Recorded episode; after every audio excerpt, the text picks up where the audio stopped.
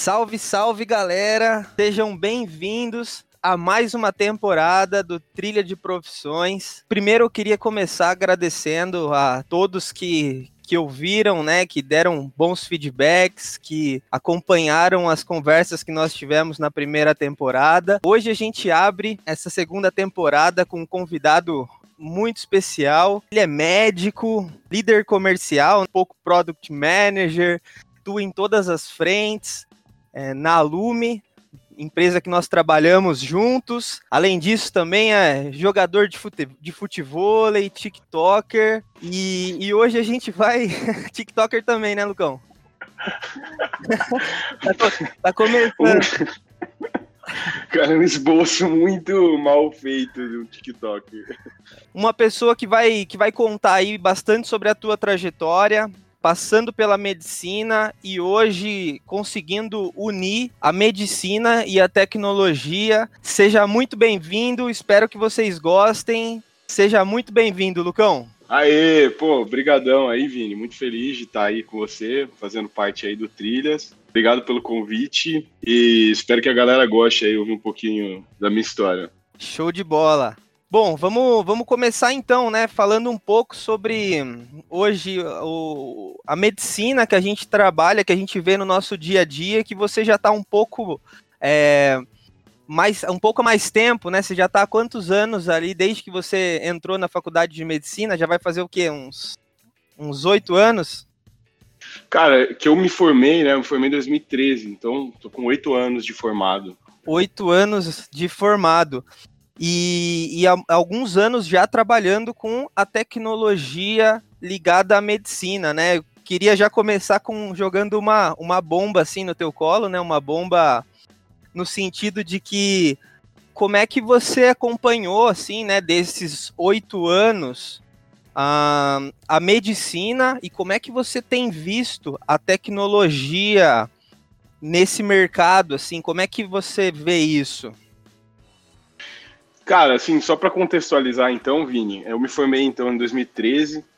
É, depois disso eu trabalhei, trabalhei em unidade básica de saúde, fiz, fui membro do Provab por um ano, né, que era um projeto do governo que visava levar os recém-formados para a atenção básica, né, para essa que é aí a, a, o principal pilar da saúde pública. Fiquei ali um ano, depois eu fiz residência de clínica, acabei em 17 e e aí, quando você acaba uma residência de clínica no Brasil, vem a segunda pergunta, né? Vem a próxima pergunta, é, e agora qual é a subespecialidade que você vai fazer, né? Cardiologia, pneumologia. E eu tava muito em dúvida, cara, muito em dúvida. É, depois, enfim, a gente pode até contar como é que foi esse período da minha vida, foi um período muito louco. E eu não tava claro, né? Para mim não tava claro que era isso que eu queria. E aí, desde então, eu tenho me dedicado a ao mundo das startups, né, do, de empreendedorismo. É, fui, fui membro aí da, da Canguru, que é uma startup que tem um aplicativo para gestantes. Foi investida pelo Albert Einstein, empresa muito legal. Fiquei lá dois anos, depois vim para a Lume. Então, já estou nessa aí, nessa luta né, de empreender aí há quatro anos. É, e aí, qual é a minha visão, então, né, cara, nesse período da medicina, da tecnologia? Eu acho que é, a, a, medicina no Brasil, então, como um todo, né, é uma medicina é, muito mal distribuída. Então, o, o, a galera acaba falando muito que tem pouco médico no Brasil, né? Acaba que a gente nem tem uma relação absoluta de médico por habitante tão baixa, mas muito mal distribuído em todos os sentidos. Então, mesmo dentro da cidade de São Paulo, você tem lugares onde sobram médicos, lugares onde faltam. Quando a gente fala aí de Brasil, né, como um todo, é, tem regiões como Maranhão, com menos de um médico por mil habitantes, e tem regiões como é, Vitória, no Espírito Santo, com mais aí de 10 médicos por mil habitantes. Então, esse é o cenário. A sensação que a galera tem nos grandes centros é um pouco de saturação, de competição, de que está formando muito médico, né? É, isso contrasta com a sensação da população, que é de que falta médico, né? Uhum. E é, então foi isso que eu vivi, né, cara? Eu vivi, eu vim para Mococa depois que eu, que eu me formei e vi essa é, a população, né, louca aí por atendimento médico. Ao mesmo tempo, eu vivi a residência em São Paulo, então vi essa competição, essa sensação de que está formando muito médico. É, vi também essa realidade de muitas opções de escolha, né, de residência, é, ou outros caminhos, né? Mesmo eu já tinha a opção do Provab, então uma, uma realidade com muitas escolhas, muitas possibilidades, ir para fora, enfim. Perfeito. Até e... depois, até só te interrompendo, depois a gente vai falar um pouco dessas divisões ali que você falou, da residência clínica, né? Enfim, de todas essas é, divisões dentro da carreira da medicina que acho que muita gente tem essas dúvidas. Mas pode continuar. Bom, cara, e aí em paralelo eu vi o boom das startups, né? Se a gente para para pensar, quatro anos atrás, isso era uma novidade, ninguém falava em startup. Então eu vi isso aparecer, vi o Einstein, né, criando aí um, um fomento é, a eventos de inovação, empreendedorismo. Então eu vivi, eu, eu vi isso muito de perto, eu acho, chegando no Brasil, chegando na área da saúde. Então foi esses esses foram os meus oito anos, né? É, vendo ó, é, esse cenário da medicina, um pouco, bastante desafiador, e esse, vamos dizer assim, florescer das startups no Brasil, um interesse grande é, de crescimento na área de saúde, né?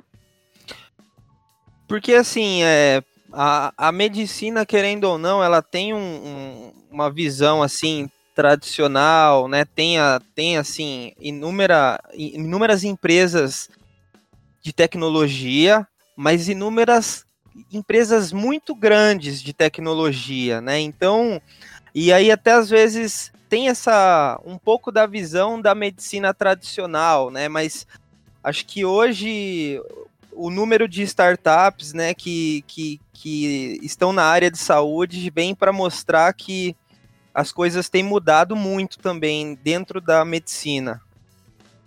Cara, com certeza, né? Até assim, é, tem a, indústria farmacêutica, né, cara?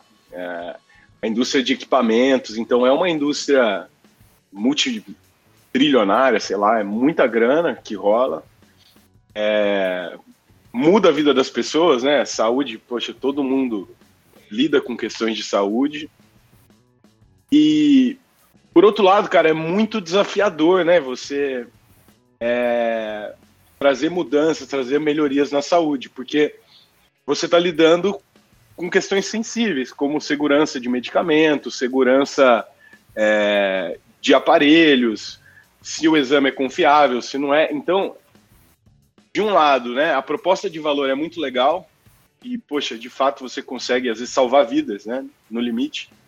Por outro lado, é muito difícil, cara. É muito desafiador, porque você não tem toda a liberdade para testar como você tem em outras áreas. Porque às vezes o teste, né? O teste está ele... envolvendo saúde, né? Exatamente. A vida da cara. pessoa. E, e, Exatamente.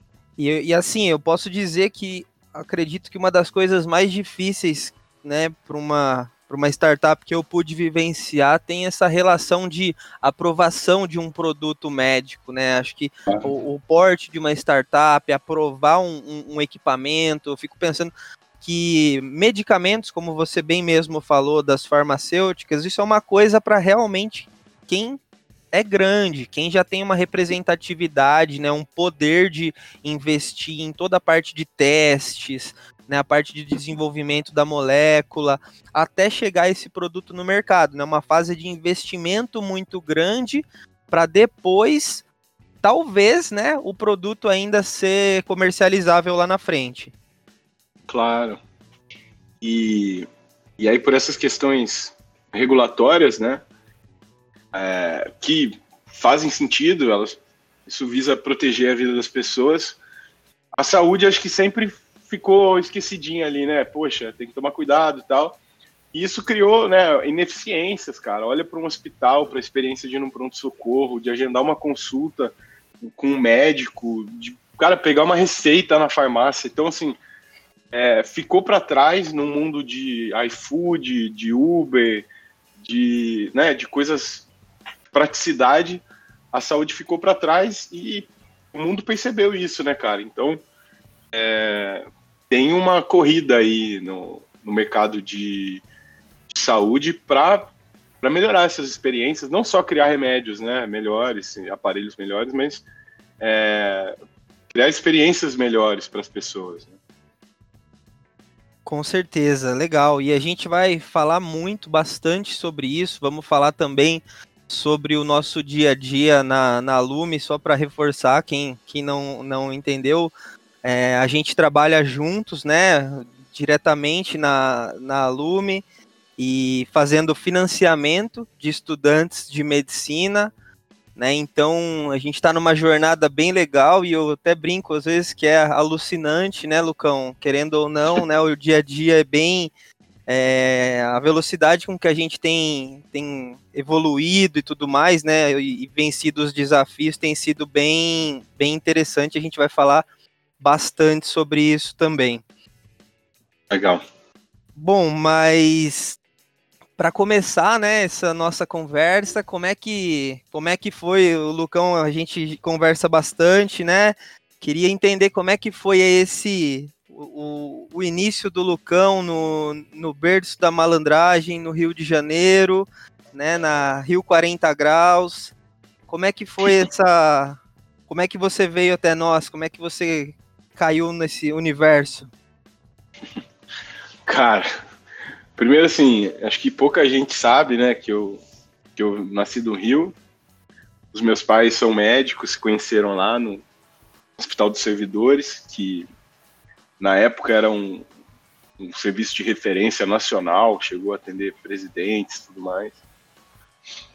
E estavam convencidos que eles não queriam aquela vida, né, de capital, de trânsito, de almoçar de pé um pão de queijo, pra, não era o que eles queriam.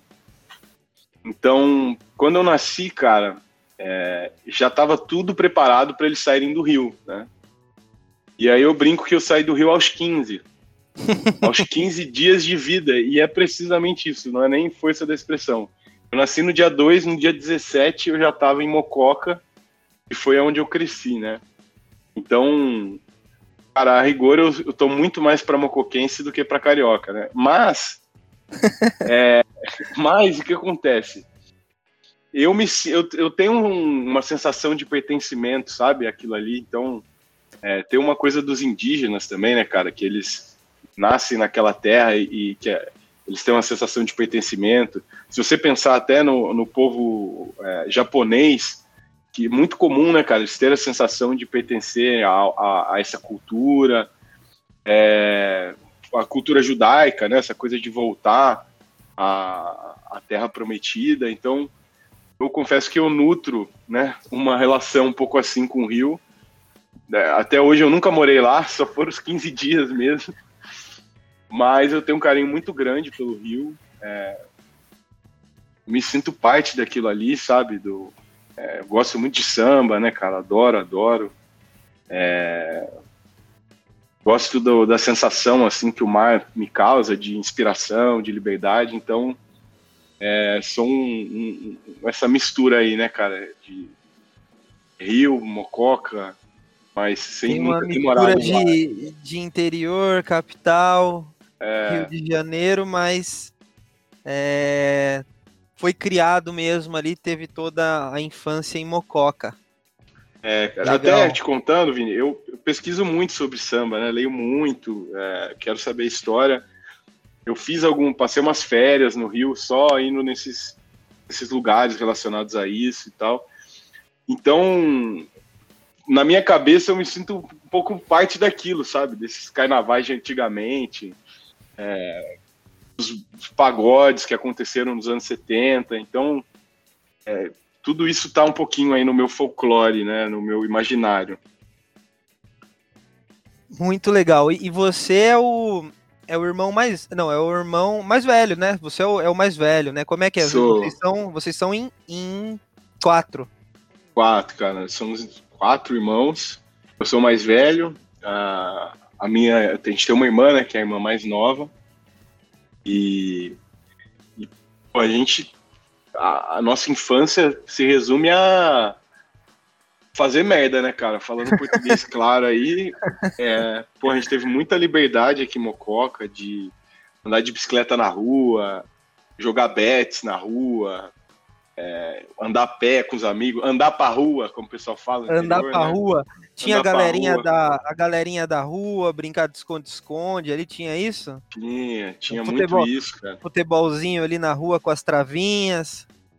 Exatamente. Ah. É, colocar os sapatos na rua para jogar futebol. É, andar na rua, né? Andar a pé, ir para a escola a pé, encontrar os amigos, ir no clube. Então a gente teve assim, muita liberdade, tivemos espaço, né? Para andar, para explorar. Quantos é, habitantes teve... tem Mococa? a gente sempre fala que é, que é 70 mil, mas se você olhar no IBGE, ser uns 67 e a gente sempre fala, não, agora vai bater 70, vai bater 70. nunca sai de 67, é impressionante. é, tá preservando ali a, a cultura local, pô. É. E, e, e aí você passou toda essa infância, teve esse, essa liberdade e tudo mais. E aí você. Como é que foi essa, esse entendimento assim de como é que foi essa evolução do que, que você ia fazer, as suas influências, como é que foi isso? Cara, assim, eu confesso para você, eu nunca soube o que eu ia fazer da minha vida. É, eu queria ser super-herói quando eu era pequeno, ou ser super-herói ou ser lixeiro, que eu achava mais barato correr atrás do daquele caminhão, tipo uma aventura, né, cara? Caramba, cara, essas, essas, essas, primeiras, essas primeiras palavras assim do que cada um quer ser são as melhores, cara. São sensacionais. Isso eu lembro muito nitidamente que eu vi aqueles caras correndo atrás do caminhão, falava, meu, que legal, velho, tem aquela cordinha.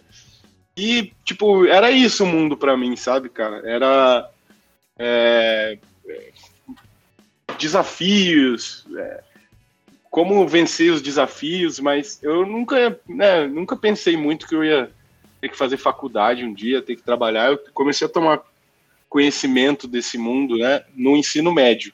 Mas era uma realidade muito distante para mim, sabe? Não era uma coisa que eu discutia em casa. Sempre a gente teve muito contato com artes, com música, é, argila. Então, eu estava pensando na argila, na música, no solo assim, entendeu? Entendi, eu também tinha essa, eu também tive essa percepção que é, no ensino médio já se falava um pouco, né? Até tinha algumas, algumas discussões na, no colégio, tinha feira de, de profissões, né? Que era muito legal. A feira de profissões era, era um momento de você expor seu lado artístico também, fazer aquele, aquele mundo com, com os gel, com gel de cabelo, com cores diferentes ali, sabe? A gente tinha um, um ginásio que ficava o ginásio inteiro, cada um com o seu experimento, sabe? Recebia visita das, das outras escolas, assim, para ver cada experimento. Mas exato, chegou no final ali, né, no terceirão, falei, e aí, mas você vai. ler Muito legal tudo isso daí. Eu também tive banda na época de, de ensino médio e tudo mais, mas e aí, o que, que você vai fazer da sua vida? né? Exatamente, cara. Feira de, mas a minha escola não tinha feira de profissões, tinha feira de ciências. E era isso que você tá falando, é. Feira de ciências, feira de ciências, exatamente. É isso aí, Vini. Isso, vivi muito isso. Na escola, particularmente, né? A gente era de uma escola construtivista, com essa pegada de arte e tal. Aí, é, no colegial, a gente mudou de escola. E aí sim a pegada era passar no vestibular, né? Desde o primeiro dia, já se falava em vestibular, e aí eu tomei conhecimento de que existia o vestibular. é, nunca tinha ouvido falar em vestibular.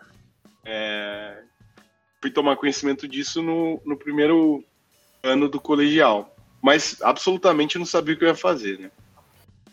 Bom, aí, cara, o que aconteceu, né? Meu avô morreu quando eu entrei no colegial. E eu fiquei, poxa, fiquei com aquilo na cabeça, sabe? Pô, mudei de escola, vestibular. É... Eu quase tinha sido expulso, né? Na outra escola. é. Que nem, que você nem, aprontou? Cara, nem vale a pena contar aqui, cara. É. Mas eu aprontei das boas, aprontei das boas, eu quase fui expulso, eu adorava a escola. Então, o que, que aconteceu, né? me, meus pais começaram a me pressionar, falou, cara, você precisa virar gente, né? A escola já era uma escola com outra pegada, falou, cara, vestibular e tal. Meu avô morreu, então aquilo fez caramba, o tempo tá passando, é, né, preciso fazer alguma coisa da minha vida. E aí eu virei um cara muito estudioso, assim, no, no primeiro ano, e comecei a fazer aquelas Olimpíadas de física, essas coisas, sabe?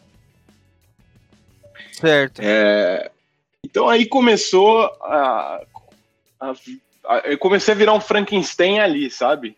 A coxa de retalhos de muitas coisas, sabe, Vini? Então já tinha essa coisa de artes, e aí uma sensação de liberdade muito grande que juntou com essa coisa de uma, de uma escola, né? Uma pegada é, muito é, voltada para vestibular e eu bem motivado para fazer aquilo ali. Então, cara, comecei a estudar e me preparar, porque eu, eu queria passar no que eu quisesse passar.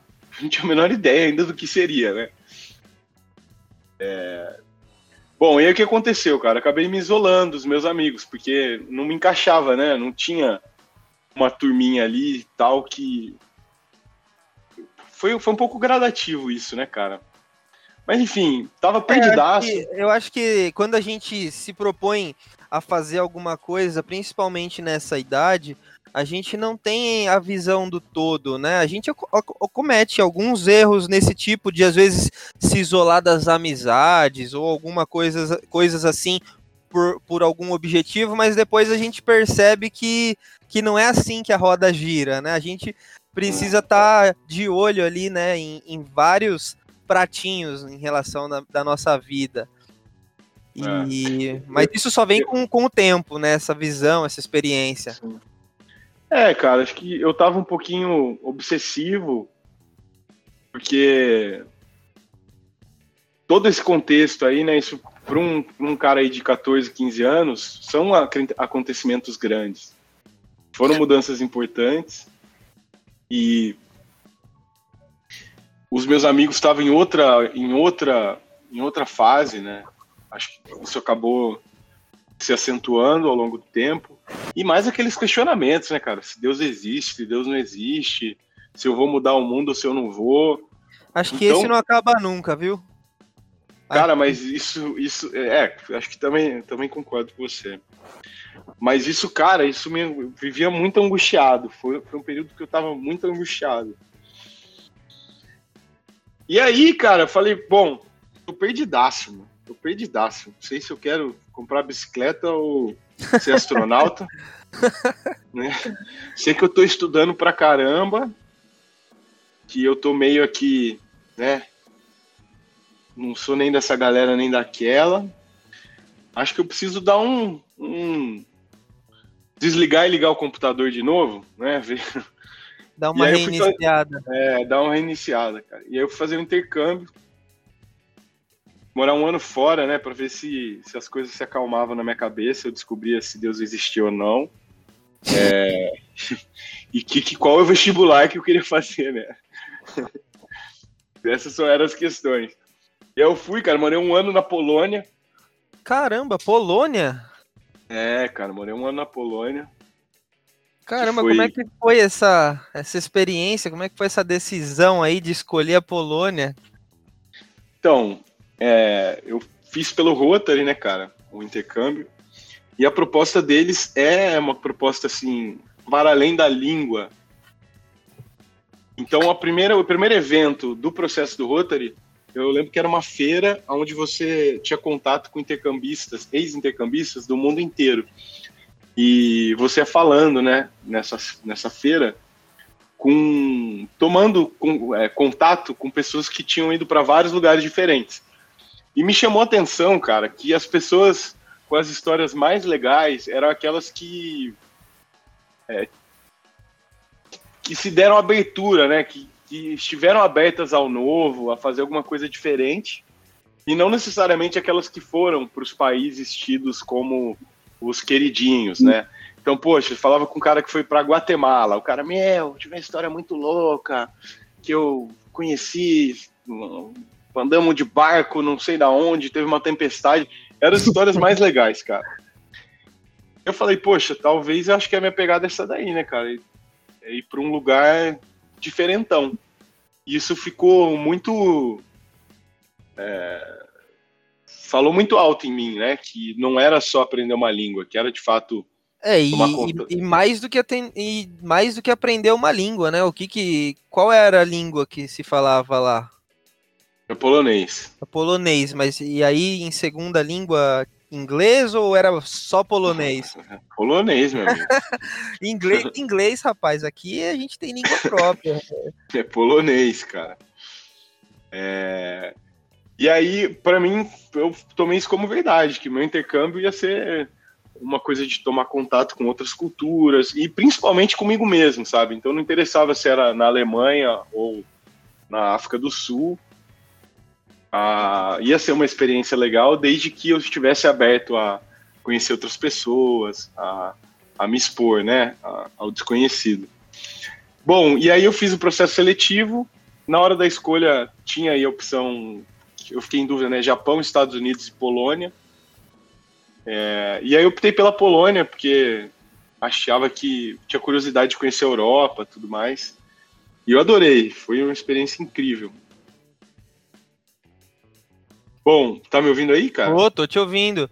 E caramba, eu fico imaginando, né? Polônia, eu tenho alguns amigos que moram ali no, no leste da Europa, que tem Eslováquia, que eles dizem que a comunicação, assim, é, é, é difícil mesmo, não tem, não tem muito para onde fugir. É na base da mímica, né? Ah, isso, aquilo ali. E você ficou quanto tempo lá na Polônia? morei um ano lá, Vini. Até você tá falando da língua, eu lembro que é, o avião começou a descer em Cracóvia. Aí o piloto avisou, né? Falou, senhores passageiros, estamos sobrevoando aí Cracóvia e devemos pousar dentro de alguns minutos temperatura tal, tal, tal. Beleza. Cara, que que ele desligou o microfone, eu falei, meu Deus. É real. Chegando. Fudeu. Tô chegando. Fudeu. Tô chegando. Caramba, cara, consegui.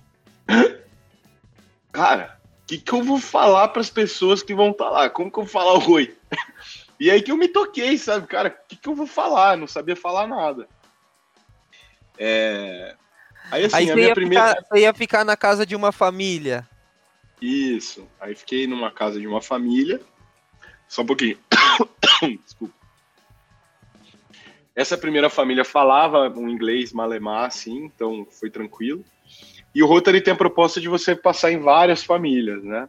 Então, com três meses, eu me mudei de família. E a minha segunda família não falava inglês, cara. Então, foi muito legal porque eu tive que aprender a falar polonês.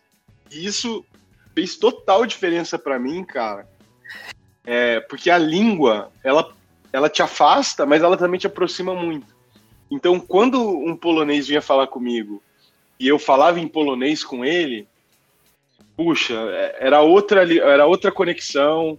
E a pessoa falava, cara, que legal que essa pessoa estudou a minha língua então, isso me aproximou muito das pessoas lá, sabe? As pessoas tinham muita curiosidade de vir falar comigo e eu tinha quebrado essa barreira da linguagem, né?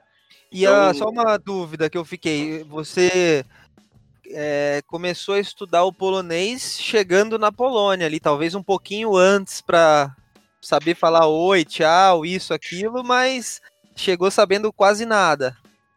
Cara, eu tentei, eu confesso que comprei um livrinho, Tentei ser autodidata aqui em polonês, mas é impossível. Era impossível, cara. E aí, o que, que aconteceu? Contando em segredo, tá? Contando aí o, a realidade. O meu melhor amigo no, no, intercâmbio era um alemão. Era um cara que foi lá fazer intercâmbio e ele estava muito obcecado em aprender polonês e falar bem. Então, cara, deu um mês, ele já estava voando no polonês e eu estava engatinhando. Deu aí um mês e meio, a galera da escola começou aquele buchicho, né? Falar, ah, o alemão fala mó bem. Ah. Aí o brasileiro, ah, o brasileiro é malandro, malandro, mas hum, dá umas enroladas. Eu falei, é, Não, meu irmão. Vamos Boa. ver então se, se eu não vou deixar esse alemão para trás. Né? E aí eu tentava acompanhar ele, entendeu? Então ele foi assim um, uma referência para mim, né, de que dava para aprender E, e aí isso me estimulou muito e tal, então aprendi legal o polonês, cara. E ale, além da, das. Você tava aí, você foi para lá no colégio. Você foi para lá estudar também? Você tava em colégio, fazia aula de polonês? E como que era essa dinâmica? Cara, eu cursei o ensino médio. Tinha também algum projeto? Normalmente também tem algum Não. projeto social? Não, o meu projeto social era entender o que, eu tinha que fazer da minha vida, né? É, eu cursava lá o ensino médio, numa escola católica. A Polônia é um país extremamente católico. E, e esse era o meu grande, a minha grande tarefa lá, né? Uhum. É, na maior parte do tempo eu estava tentando aprender aquela língua. No tempo livre, conhecendo os lugares, né? Passeando, é, conhecendo as pessoas. E no, foi em algumas festinhas polonesas lá também? Cara, eu fui, confesso que eu fui. Era outros tempos, né? Assim, mas eu fui, pô, foi. Sempre foi. Boas lembranças, sabe? é... Legal. Mas assim, foi uma época de muita inquietação, sabe? Eu lembro que eu no aeroporto, eu comprei a biografia do Che Guevara. Meu pai me deu a, a, o livro. E eu, cara, é um livro de umas mil páginas, assim, acho que foi o maior livro que eu li na minha vida. E aí eu cheguei na Polônia lendo o livro do Che Guevara, na, na guerrilha, lá em Cuba. E eu já, cara, falando, meu, é isso. Já me via com a arma na mão, voltando pro Brasil, fazendo a revolução. então era esse era o turbilhão de ideias que eu estava inserido. E ouvindo a galera lá falar da experiência deles, né? É, com a União Soviética. Então, muitas pessoas lá viveram é, o período do, da União Soviética e tinham experiências para contar, pontos de vista muito em carne viva ali, né? É, pessoas contra, pessoas a favor. Então, isso, isso era o meu. A, as o dúvidas, dia -dia sabe? Ali. É, as coisas. A, a, minha conversa sempre ia nesse, um pouco nesse sentido, né? Se o comunismo tinha sido bom, se tinha sido ruim. E conhecer aqueles blocos, né? Que é toda uma dinâmica, uma arquitetura, uma proposta totalmente diferente, enfim. Então, esses foram aí, ó, esses foram os anos dos 15 aos 17, né? 14 a 17 foram muito imersos nessas questões, cara muito interessante, cara. Deve ter sido uma experiência muito maluca, cara. Você chegar num lugar, não conhece ninguém, não entende ninguém, tá tentando se entender, né? Exatamente. E aí, e aí, e aí viver isso deve ter sido muito incrível. Pô, foi uma experiência importantíssima para mim. É, me aproximei de algumas pessoas lá que também tem um carinho enorme. Se mantém e... contato com algumas pessoas de lá ainda? Cara, eu não mantenho. A pessoa mais próxima minha lá, Vini, era a minha mãe do intercâmbio, né? Uhum. E aí, cara, deu dois anos que eu voltei. Infelizmente, ela veio a falecer. E aí, assim, eu acabei, né, não, não tendo tanto contato. Às vezes eu falo um pouco ainda com a minha irmã de lá do intercâmbio, que também tem um carinho bem legal por ela e, e ela pela gente, pela minha família aqui no Brasil também. Entendi. E aí depois, na verdade, como que foi esse período? Te trouxe alguma algum entendimento? É, você quis acabar ficando por lá? Já pensou ir para um outro país diferente? Como é que foi isso? Então, eu lembro que é, quando eu estava lá, eu comecei a falar, não, eu quero ficar aqui, quero estudar aqui na Polônia. E não, vou fazer faculdade na Polônia, fazer... voltei para o Brasil decidido. Né? Quero fazer faculdade na Polônia. Cara, passou duas semanas que eu tinha voltado para o Brasil. O som, a ideia já não estava mais de pé, cara.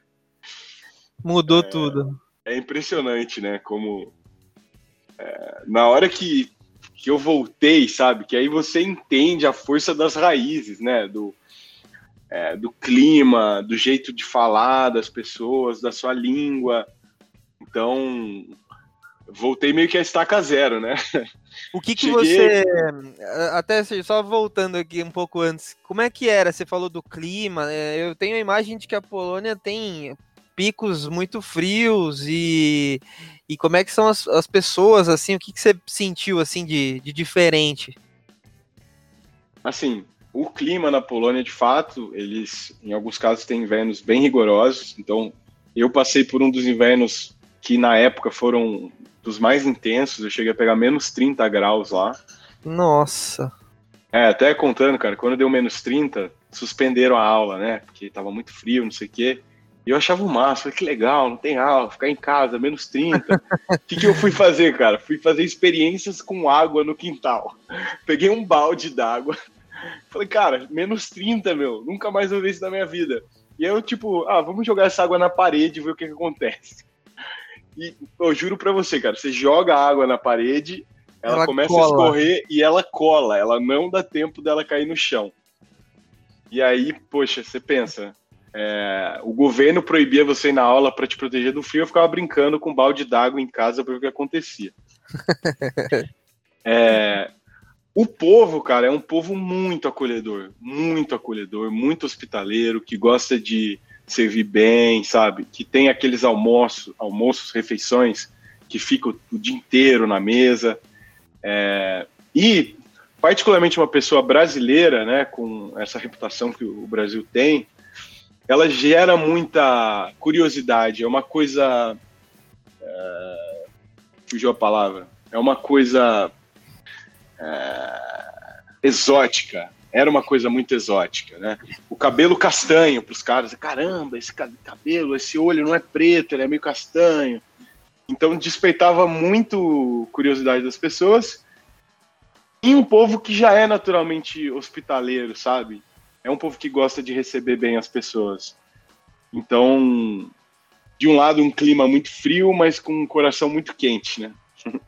Boa. Muito legal muito legal mesmo. E, e aí você estava falando que o coração aqueceu um pouco mais quando você voltou para as raízes. Cara, quando eu voltei, eu lembro, eu lembro assim do aeroporto, né? Aquela, é, pega, não sei o que, aquela gritaria, ônibus, já, é, família, né?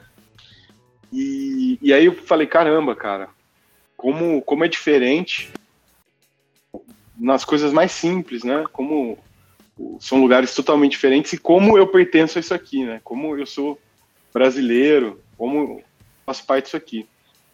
E aí, como eu falei, né, cara, coisa de pouco tempo já essa coisa de voltar para Polônia já vi que não que não, não era esse o caminho.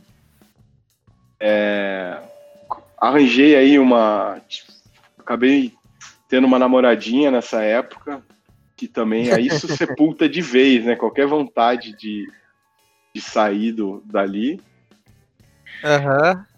Mas as questões continuaram. Achei que eu ia para lá e ia se acalmar. Que isso, cara. Voltei absolutamente sem saber o, né, o que eu ia fazer da minha vida e se Deus existia, se não existia. Principalmente porque uma experiência como essa deve expandir muito o, o teu campo de visão, né? A tua percepção do tamanho do mundo. Eu, é. eu, eu, vejo assim, eu, eu, eu não fiz intercâmbio, né? Então isso é até uma coisa que eu gostaria de, de fazer ainda. É, eu vejo que o mundo é muito grande, né? Como você mesmo falou, você poderia ter ido para algum outro país, mas você escolheu ir para Polônia, que é um, um, um, país ali que a gente sabe que existe, né? Vê alguma coisa, cola as figurinhas do, dos caras da Polônia na, no álbum da Copa e tudo mais, mas essa vivência mesmo de estar tá lá, de conhecer a, a, as pessoas e tudo mais, te abre a cabeça muito, muito mais, né? Em, em relação a uma outra língua, por exemplo, o polonês. Sim. E, e aí, bom, você chegou e tava com uma outra, com uma outra visão já, né? Já não era mais o Lucas, né, que tava indo, agora já é o cara que tá pensando o futuro.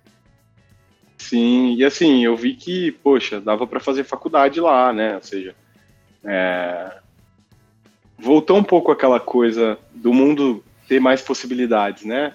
A escola sempre trouxe tantas possibilidades, aí o colegial vestibular, intercâmbio, cara, não é só vestibular e, e Olimpíada de Física que existe, existe, poxa, um mundo com pessoas, com né, culturas, possibilidades, e voltando para o Brasil, aquela coisa, cara, é, existem possibilidades, mas, cara, como eu pertenço a isso aqui, né? Como eu sou brasileiro, como, é, né?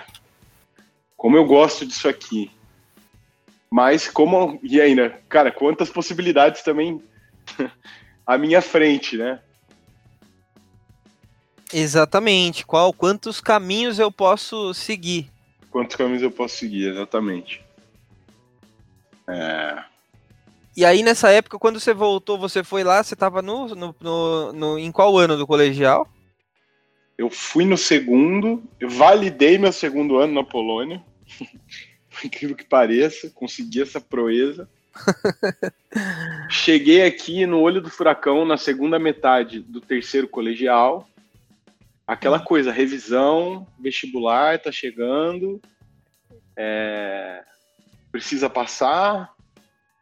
E, Caramba, na, na, beira do, na beira do precipício ali já. Exato. Já, já montando o, o, o parapente. Não, e tem aquela coisa, né? Ó, Lucas, um ano passeou, meu filho. Agora, agora você estuda e trata de passar no vestibular. Pressão total. É. Ah, ou, ou, era, era, pressão mesmo ou era no, no intuito mais, pô, vamos lá, o que, que você sentia? Ah, eu acho que naturalmente tinha um, uma pressão minha mesmo, né? Poxa, cara. É, e uma pressão pessoal. Ah, e poxa, no intercâmbio você tá lá passeando, curtindo e tal. E chega aqui no Brasil, vestibular, cara, tem que passar, né, meu? com certeza. Na verdade, assim, tem que passar.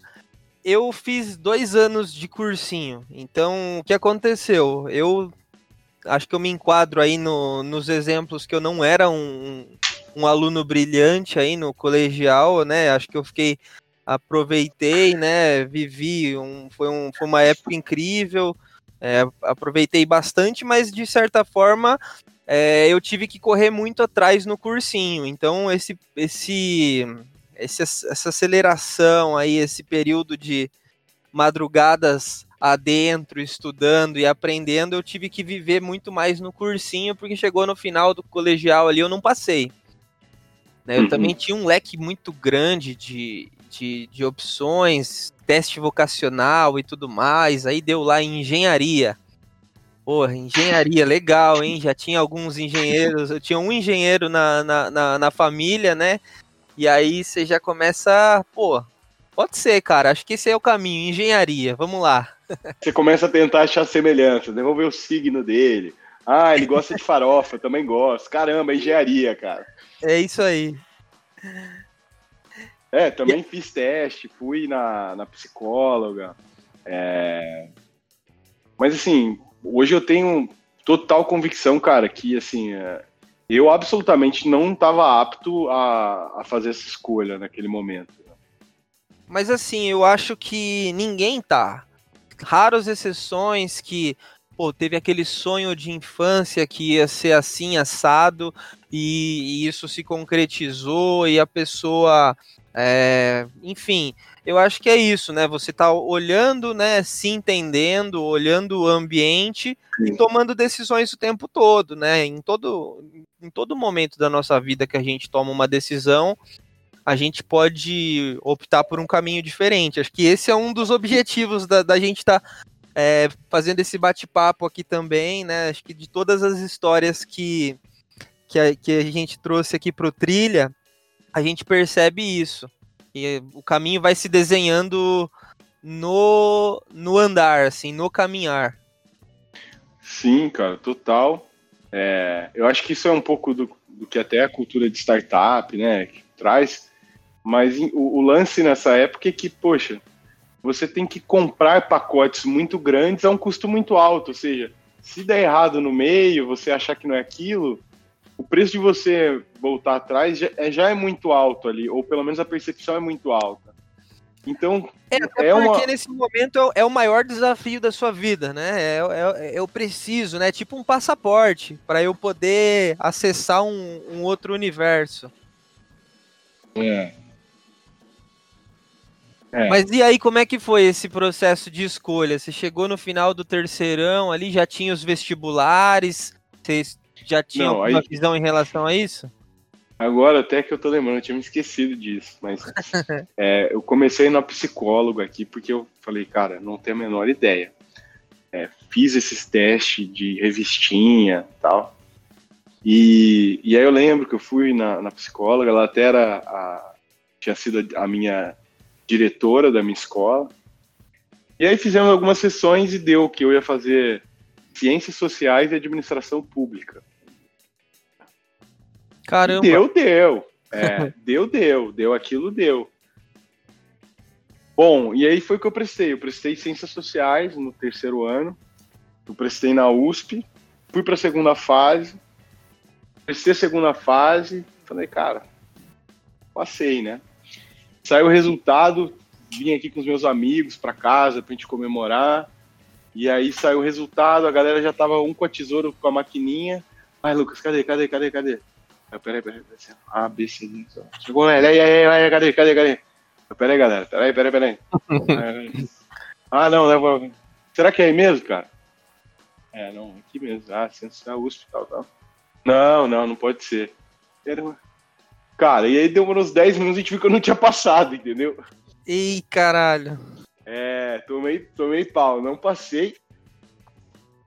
E aí, meu, foi um, um banho uma de água fria. né? Uma foi. decepção grande.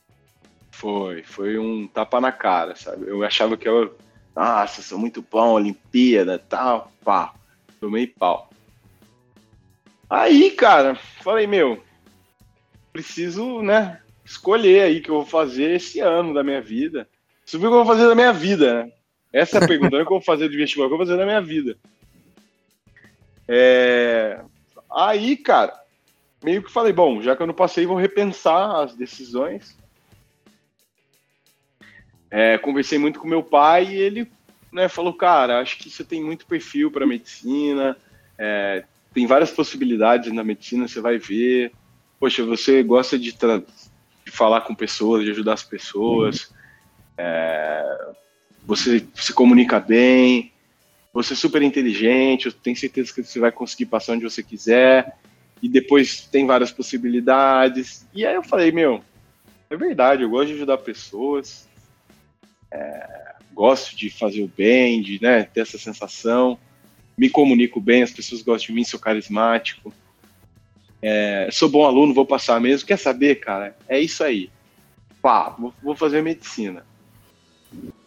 E falei, tudo bem, pai, mas eu vou fazer o cursinho aí que os caras, né, os caras bons fazem para passar os lugares mais difíceis, vai tá bom. E aí eu fui para São Paulo, fui morar em São Paulo, fazer ângulo Tamandaré, que é um formigueiro de pessoas é, tentando passar em medicina. E me adaptei super bem lá, cara.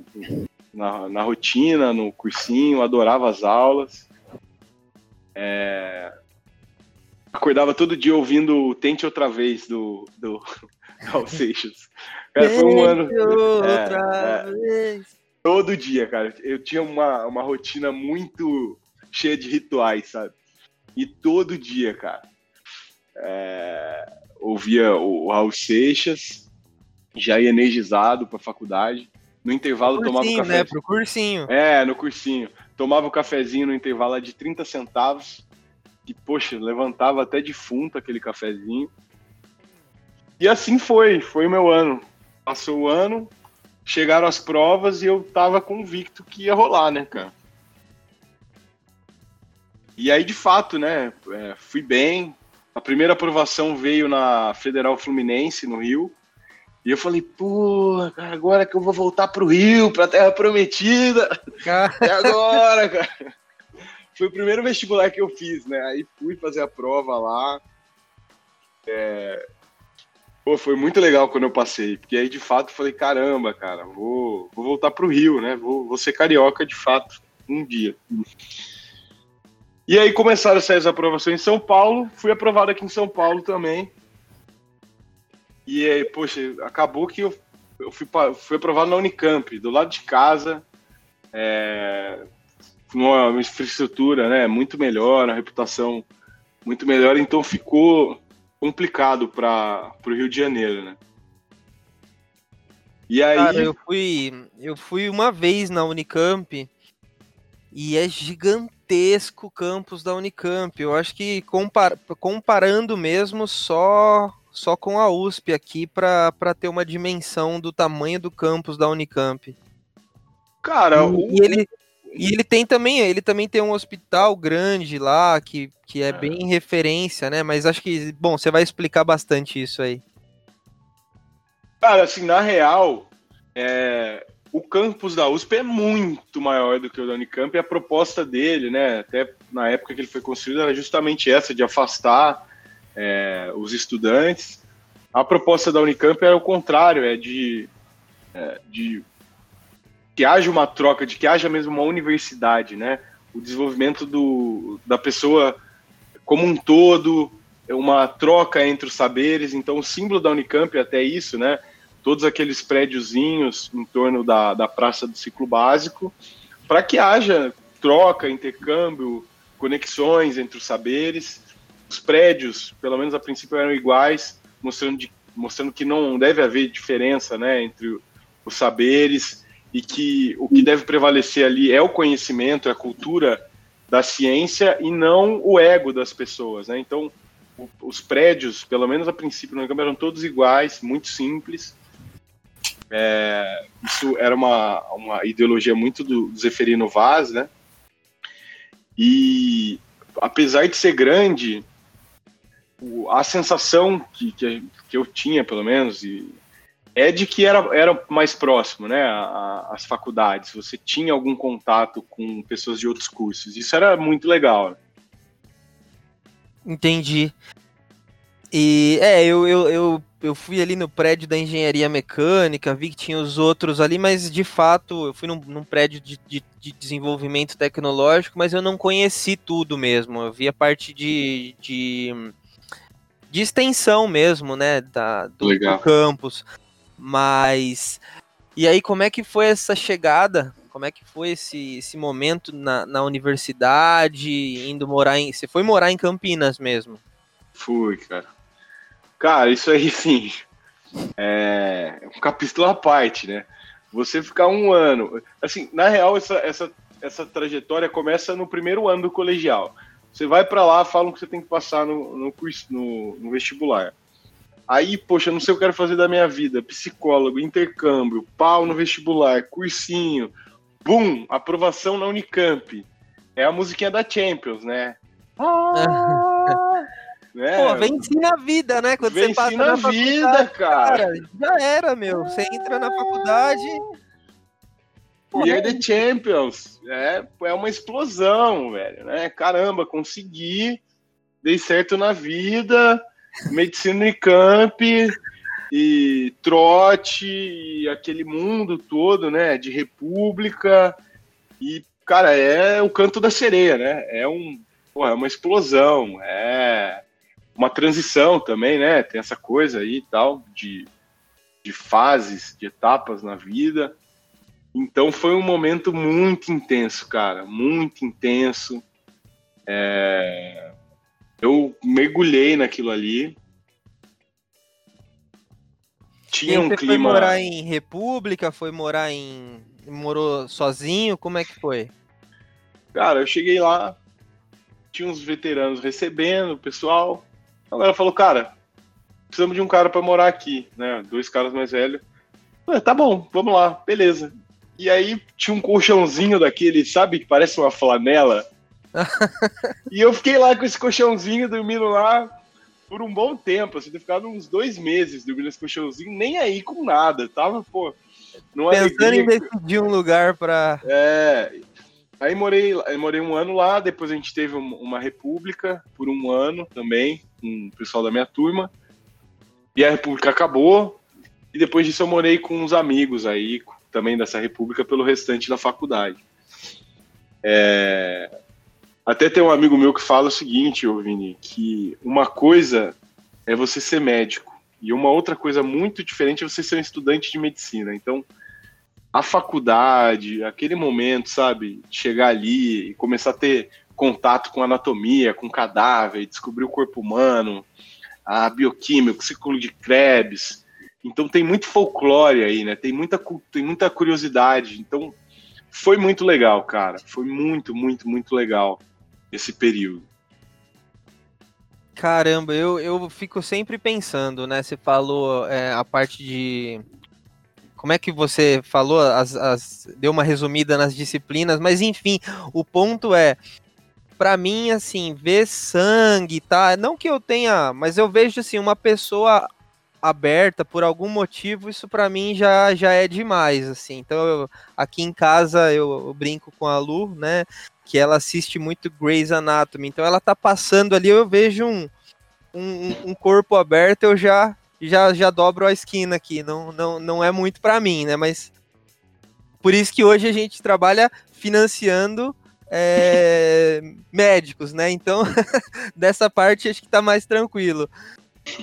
Mas e, e, depois como é que foi essa evolução aí nas disciplinas? Você começou a curtir pra caramba?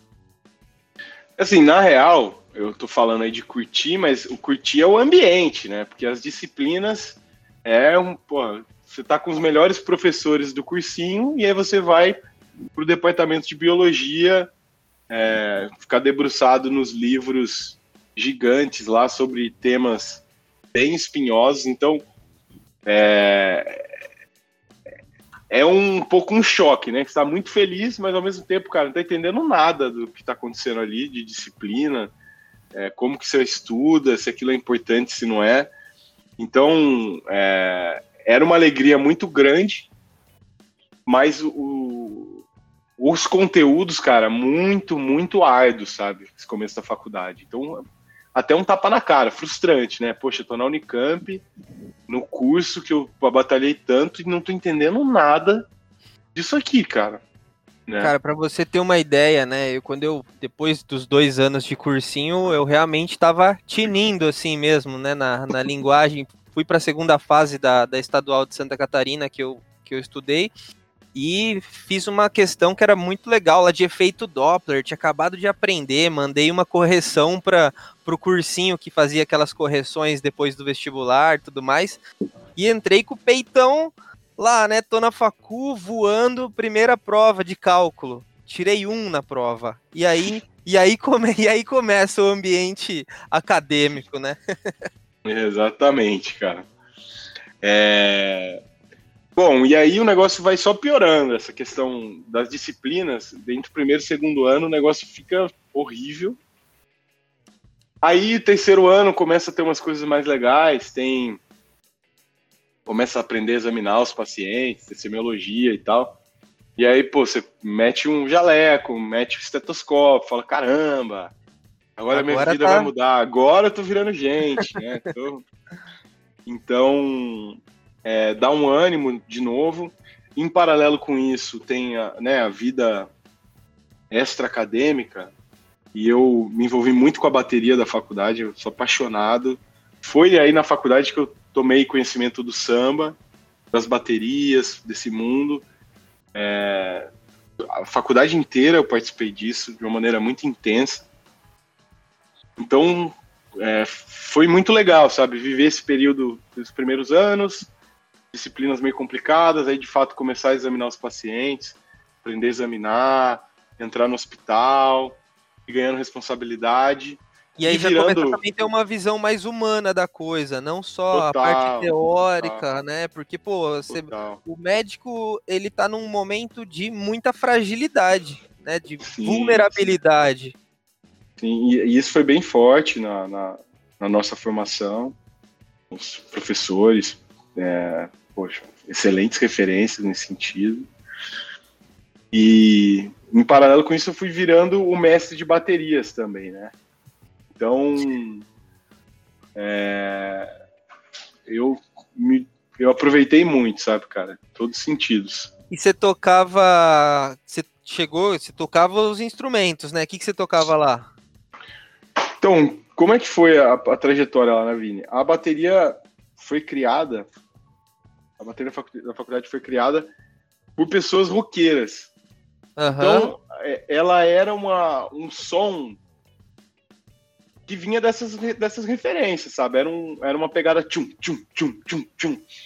E tinha uns ritmos, né, mais pro rock and roll e tal, mas não tinha um swing, sabe? Não tinha aquela, aquela coisa do aquela malandragem e tal. Então, quando eu entrei na bateria, eu quando eu entrei na faculdade, o som não me agradava. Eu achava que não era aquilo, sabe? E aí e a, até a influência era também o rock, você Era, eu tocava guitarra, era o rock também. Mas aqui era, era, era descoordenado, cara. Não tinha. Não tinha andamento, sabe? A coisa acelerava, desacelerava. Aí um cara parava. Era, era isso aqui, era.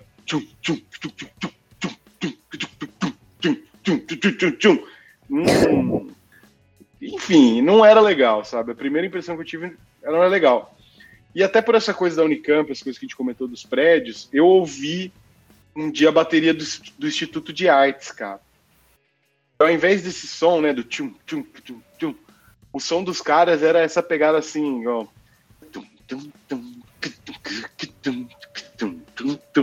O negócio parecia, parecia que os instrumentos estavam conversando, sabe? Nossa, aquilo ali, meu, me fisgou de primeira. Me fisgou de primeira. E aí eu comecei tocando surdo, depois toquei caixa, toquei de tudo na bateria. Mas comecei a plantar essa sementinha, né, galera? Olha aqui, ó, dá para afinar o surdo, para ao invés de ele fazer tchum tchum, ele fazer tchum tum, tum, né? E, enfim, fomos fomos caminhando nesse, nesse sentido.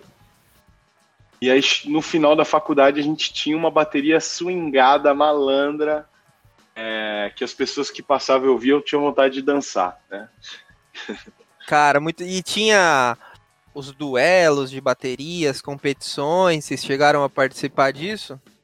Participamos, cara, participamos. A gente é, sempre tinha uma pegada assim, né, quando eu tava lá, de, pô, de ter uma identidade, de criar as nossas coisas, né, de criar o nosso jeito de tocar a partir das referências. Então a gente, na, nas nossas apresentações, a gente tinha uma, uma faixa lá, uma parte que era uma homenagem à Mangueira, que a Mangueira tem um jeito todo diferente de tocar, enfim. E, nossa, a gente achava que era o máximo, mas os juízes não. Então, ficava não indo muito bem. Numa ocasião, é, a gente foi para uma competição lá, cara, a gente fez um som muito legal, mas muito legal, com uma proposta diferente, a gente colocou cuíca, colocamos instrumentos diferentes e a gente foi muito mal, cara. É. E aí acabou aquela competição, juntei com o pessoal falei, galera, é o seguinte, parabéns pra gente, foi muito legal o que a gente fez aqui hoje. E absolutamente não condiz com o desempenho. Então, assim, eu não estou disposto a mudar o nosso jeito de tocar e não acho que a avaliação condiz. Sugiro que não participemos mais dessa competição, é. portanto. E, essa, turma parou, aí não tá, essa turma aí não tá pronta para ouvir o nosso som. Exatamente, cara. Estamos jogando pérolas aos porcos. e aí a gente parou de frequentar essa competição e fomos, fomos, fomos participar de outras, né? Boa. Foi para um, um movimento mais freestyle. Mais swingado, mais musical, mais. É, enfim, que, que tivesse espaço para e aí essa... a nossa identidade para criar, né? Com certeza. E aí essa, esse período de bateria te acompanhou aí até a, a fase final. a fase final parece que a pessoa morreu, né? É, é, o samba te acompanha até hoje, né? Mas acho que nesse, é. nesse, nesse capítulo aí da tua jornada, você continuou na bateria até o, o final da faculdade? Até o final, até na formatura, eu fui de beca e com a camiseta da, da bateria por baixo, né? E aí o auge ali foi no final, o reitor declara encerrada a sessão. Na nossa formatura a bateria entra tocando. Então eu abri tipo Superman, assim, a beca, com a camisa da bateria por debaixo, e comandei a bateria ali na minha formatura, que foi, assim, um dos momentos mais legais do, do curso, com certeza, né? Caramba, valeu a, valeu a jornada toda ali, um encerramento é. lá em alto astral, alta energia. Que animal. Cara. E a família toda ali, né? Porque é o seguinte, você toca na bateria, a família não entende, né? Fala, ai, Lucas, essas coisas de bateria. Ai, Lucas, do ruim da cabeça. Um médico na bateria e tal. Cara, a hora que o pessoal viu o que, que era aquilo, sabe? Todo mundo entendeu, né? A força, o poder, a magia. E foi um momento mágico.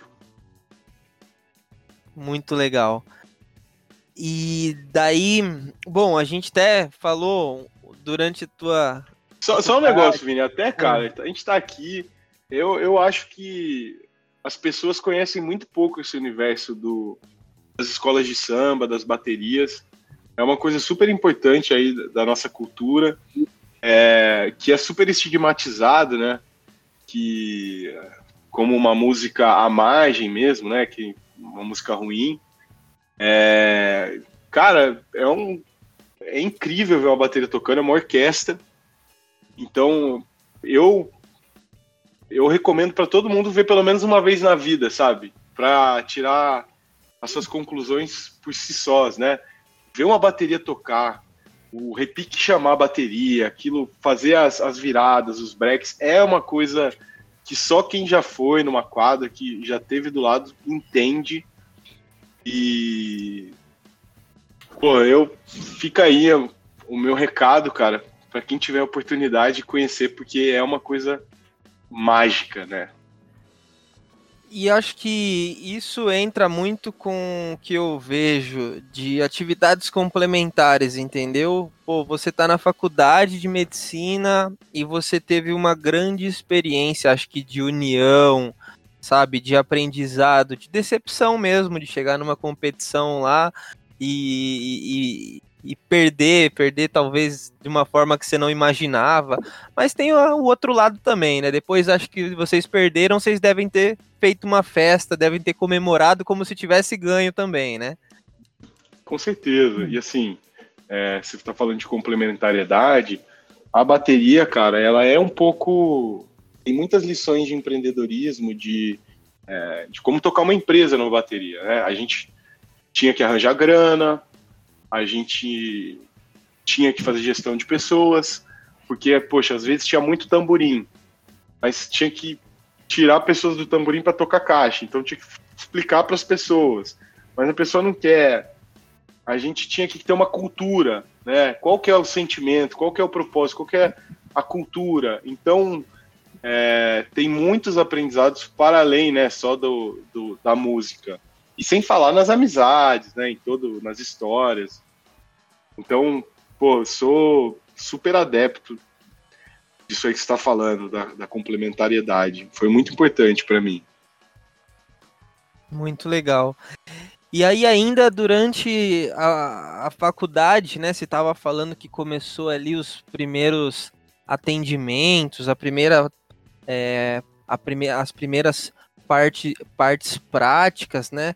Como é que, como é que era isso na, na prática mesmo? Você era direto num hospital ou você ia em alguns postos de atendimento? Como é que funcionava isso? Cara, é o seguinte, é, a Unicamp tem o HC da Unicamp, tem o Hospital Estadual de Sumaré, é, tem um hospital da mulher, que também é no campus, né? É o CAISM. Tem centros de especialidades, então tem um, um centro só de é, hematologia, que é o hemocentro, tem um centro só de gastro, que é o gastrocentro. E ao longo da faculdade, a gente passa por todos esses campos de estágio, passa também por unidades básicas de saúde da prefeitura aí de Campinas e dos arredores. É, então a gente tem contato né, com os níveis da atenção à saúde, como assim? Uma coisa é a atenção básica, né, o postinho, outra coisa é o HC, no nível de complexidade, né, o, os exames, enfim, são totalmente diferentes. Então a gente transita em todos esses níveis da, da atenção e em todas as especialidades, todas as áreas, né? Clínica, cirurgia, pediatria, é, GO e assim por diante. Bom, também é, é, é muito louco, né? Porque são níveis diferentes de atenção, com pacientes diferentes. Então, toda hora você está tendo contato com novidades mesmo, né? Com disciplinas, pacientes diferentes, professores diferentes. É, então, é um período muito rico, cara, de, de aprendizado, de contato humano, de contato com sofrimento. E o, o, esses, esses estágios da Unicamp são é, de muita qualidade, né, cara? São em lugares com grandes é, profissionais e um volume grande de pacientes. Então, um estudante aí né, de medicina na Unicamp atende muita gente ao longo desse, desses anos. Então, mesmo que você não queira, você aprende, cara. Tem tem já muito... tem essa vivência, assim, eu acredito muito na prática, no, no fazer, Sim. né, de vivenciar, Sim. e eu acho que, pelo que você está falando, então você, quando chega lá no final, já tem uma boa bagagem prática em relação a diversas áreas, assim, né, para você, Sim. ao menos ter um direcionamento do que, que você vai seguir. Sim, a questão em relação ao direcionamento, né, porque, de novo, né, é, você entra na faculdade sem saber o que você quer, aí você sai que tomar outra decisão, que é qual especialidade você vai tomar. É, a questão aí é que é, a realidade das especialidades na faculdade é a realidade das especialidades na faculdade, isso não necessariamente quer dizer que o mundo, é, o mercado, né, o ambiente extra-acadêmico é exatamente daquele jeito. Como assim? Por exemplo, a enfermaria de clínica médica do Hospital das Clínicas é uma coisa. Outra coisa é você ser um clínico geral com seu consultório.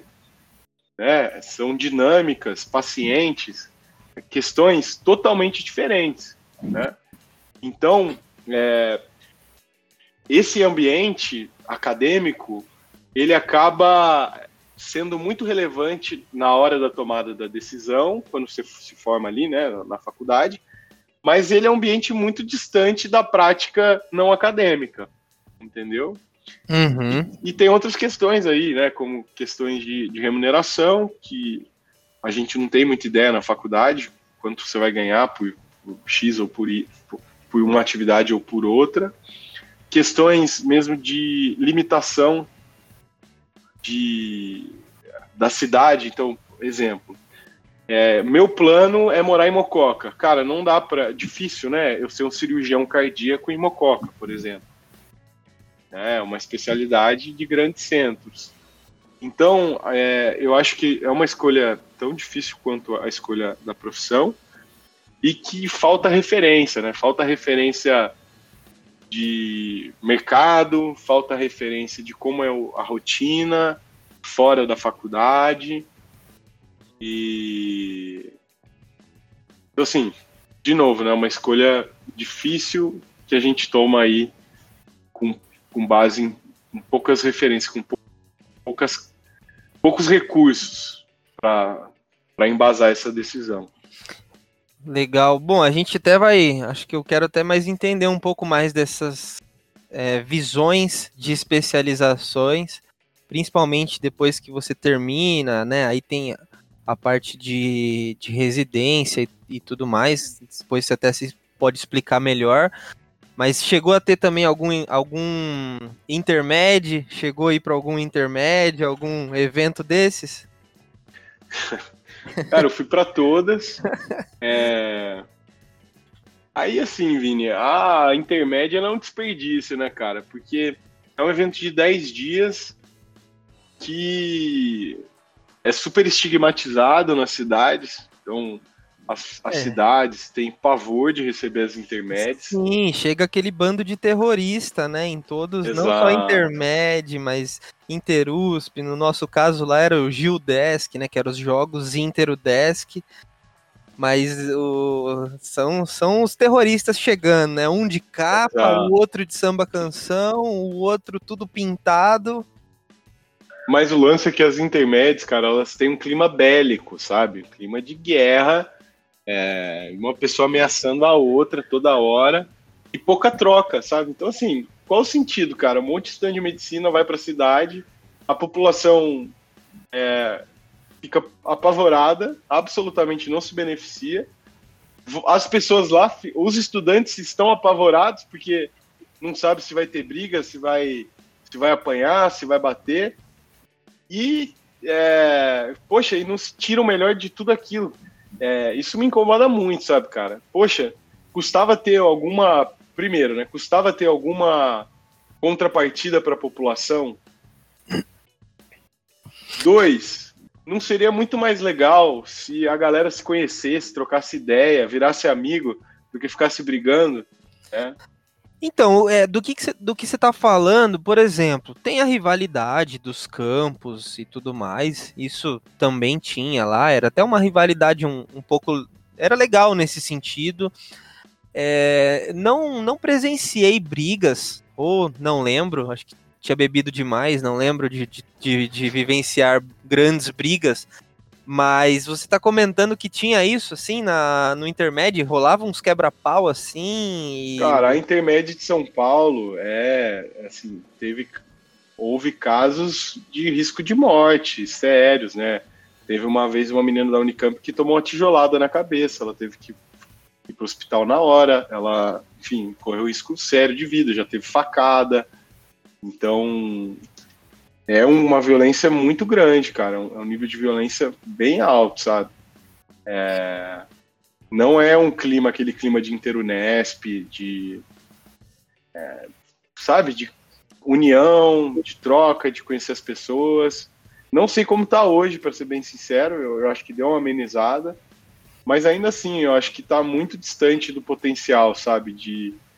É, principalmente das pessoas se conhecerem, se conectarem. No final, acaba todo mundo trabalhando junto, fazendo residência junto, é, dando plantão junto. Então, é, cara, eu tenho boas lembranças, mas essa coisa da violência, assim, isso me incomodava demais, sabe? e além sentido. disso, tinha todos os jogos também, né? Os esportes, Sim. todos os esportes. Ah, legal. Sim. Sim. Massa, muito massa. É, é, importante também, né? Acho que a faculdade é um momento de muito, muitos ensinamentos, muitos aprendizados, né? Da parte técnica, da parte humana, mas também tem o lado social que a gente ah, vive muito isso, né? Acho que participar das festas, fazer umas, umas besteiras, né? Tomar um, uma bebidinha ali, se divertir também faz parte. Eu acho que é, é importante. Total, com certeza. Legal. Com certeza. E aí, bom, che... aí a gente já estava falando da, da parte final ali, vamos dizer que já está próximo da formatura, né? Já teve a formatura, o, o, o, grande show, a grande apresentação, né? O troféu, o troféu que quando você saiu de Mococa, e aí você continuou em Campinas? Como é que foi isso? Bom, cara, o fantasma das escolhas me perseguiram novamente, né? E aí eu não sabia o que eu ia fazer de novo na minha vida. Depois de seis anos, cara, o que eu vou fazer? Eu não sei. Bom, e aí eu falei, meu, agora eu já sou médico, né? Consigo trabalhar, vou experimentar antes de escolher. Então, minha, minha ideia foi vir para Mococa, trabalhar como médico na atenção básica, que a ideia, né, a, a concepção seria atender pediatria, é, ginecologia obstetrícia e adultos, né, clínica, clínica geral, para ter mais contato mesmo com, com cada especialidade e me decidi baseado nessa experiência. Então eu vim, trabalhei aqui um ano, é, eu já estava um pouco propenso a fazer clínica médica, que foi o que eu escolhi nesse ano. Como é que funciona quando você diz clínica médica? O que que isso abrange?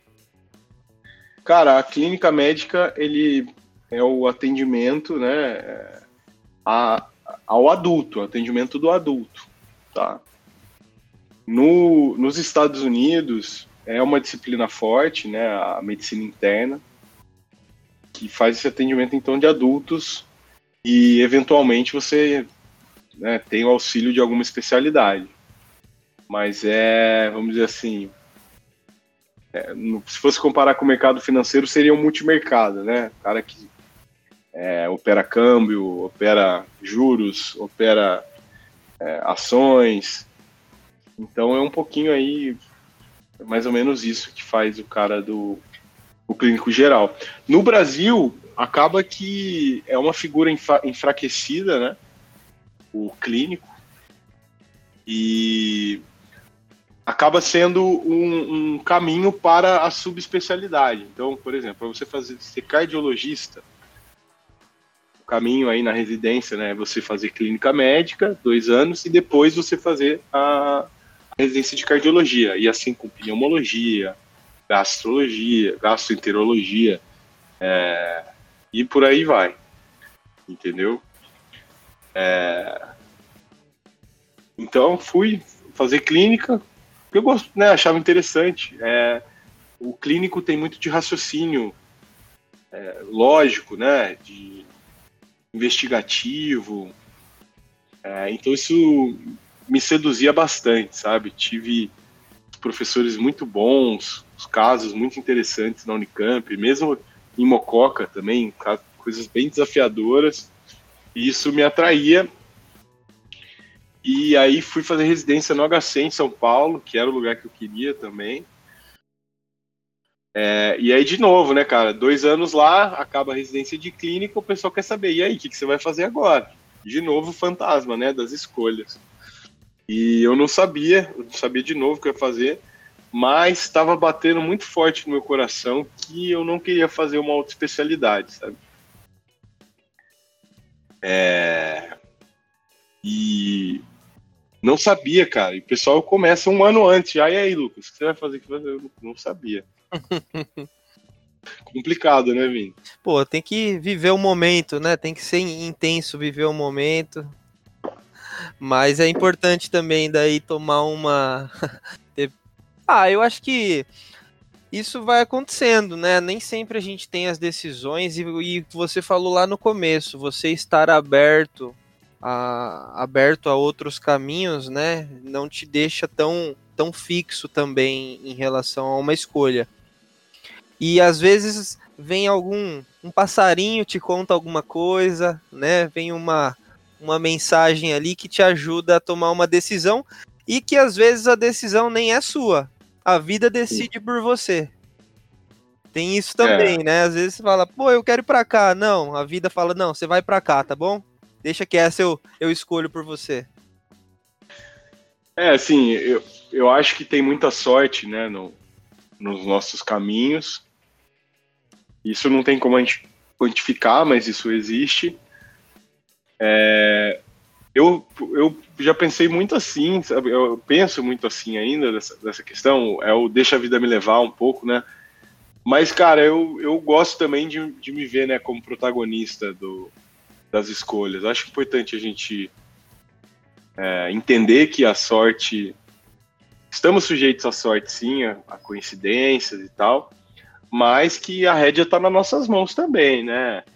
Pra... Não, ela, ela tá muito nas nossas mãos e eu, e eu não e eu não e não ligo tudo diretamente à sorte. Eu digo que às vezes nem sempre você pode escolher, né? Você tem a, a, eu também eu acredito muito nessa visão de você ser o protagonista, mas às vezes as coisas acontecem de uma forma com que você não esperava. E, e nem sempre isso é sorte. Às vezes elas acontecem como a gente esperava, né? Às vezes acontecem como, como a gente esperava, exatamente. Mas não ligado exatamente à sorte. Às vezes você não entende o que aconteceu é. e depois, com o tempo, vem um pouco mais de clareza. É. Bom, aí, cara, nessa época pintou um curso de criatividade. Né? Eu nesse turbilhão, de novo, sem saber o que fazer, curso de criatividade. Aí foi a coisa explosiva, Vini. Foi a fome com a vontade de comer. Eu é, fui fazer esse curso de criatividade do Murilo Gun pela internet. É, o nome já, já gera curiosidade, né? Curso de criatividade pela internet. É, aí, resumindo, né? A mensagem do curso é: todos nós somos criativos, mas ao longo da nossa vida foram colocando bloqueios na nossa criatividade. Exatamente. E o caminho para ser criativo, então, é uma das possibilidades é reconhecendo esses bloqueios para né, não estarmos sujeitos a eles e ser criativo dá trabalho. Então, basicamente, cara, é possível ser criativo, somos criativos, vamos trabalhar esses bloqueios e ser criativo dá trabalho. Eu falei, caramba, cara, era isso. Sou criativo pra caramba. Eu gosto de trabalhar, eu sou criativo. E fiquei com aquela bomba na minha mão, né? De, com a percepção de que eu, que eu era criativo, mas de que, né, que tinha que executar. Ele falava muito isso no curso, que não adianta só ser criativo, que você precisa fazer as coisas acontecerem, vai lá e faz, né? E aí eu tinha várias músicas que eu tinha iniciado já a, a ideia, sabe? E nunca tinha finalizado.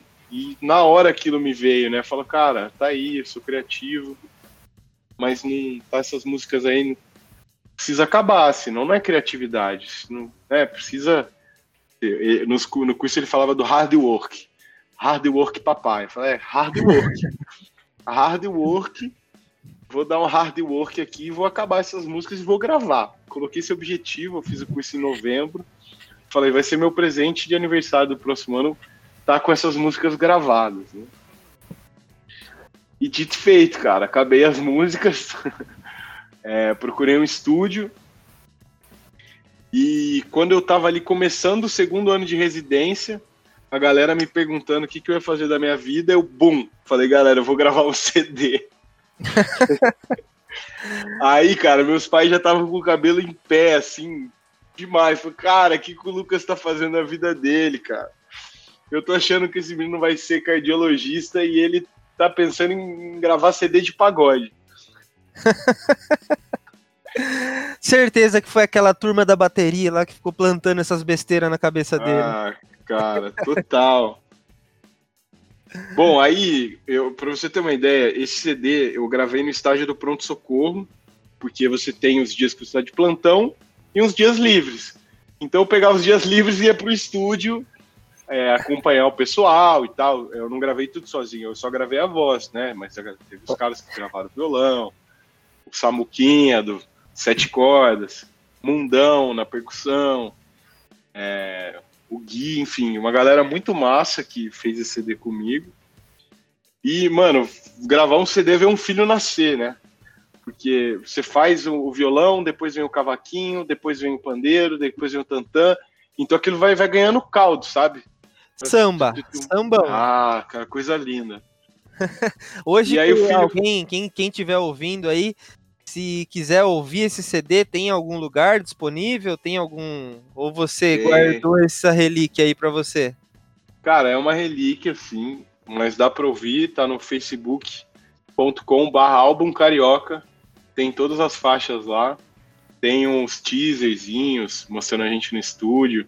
Então tá lá, o filho nasceu e, e dá para ouvir. Quem quiser ouvir, boa sorte. Legal. E aí, bom, bom, e aí como é que foi esse concluiu, viu o filho nascer?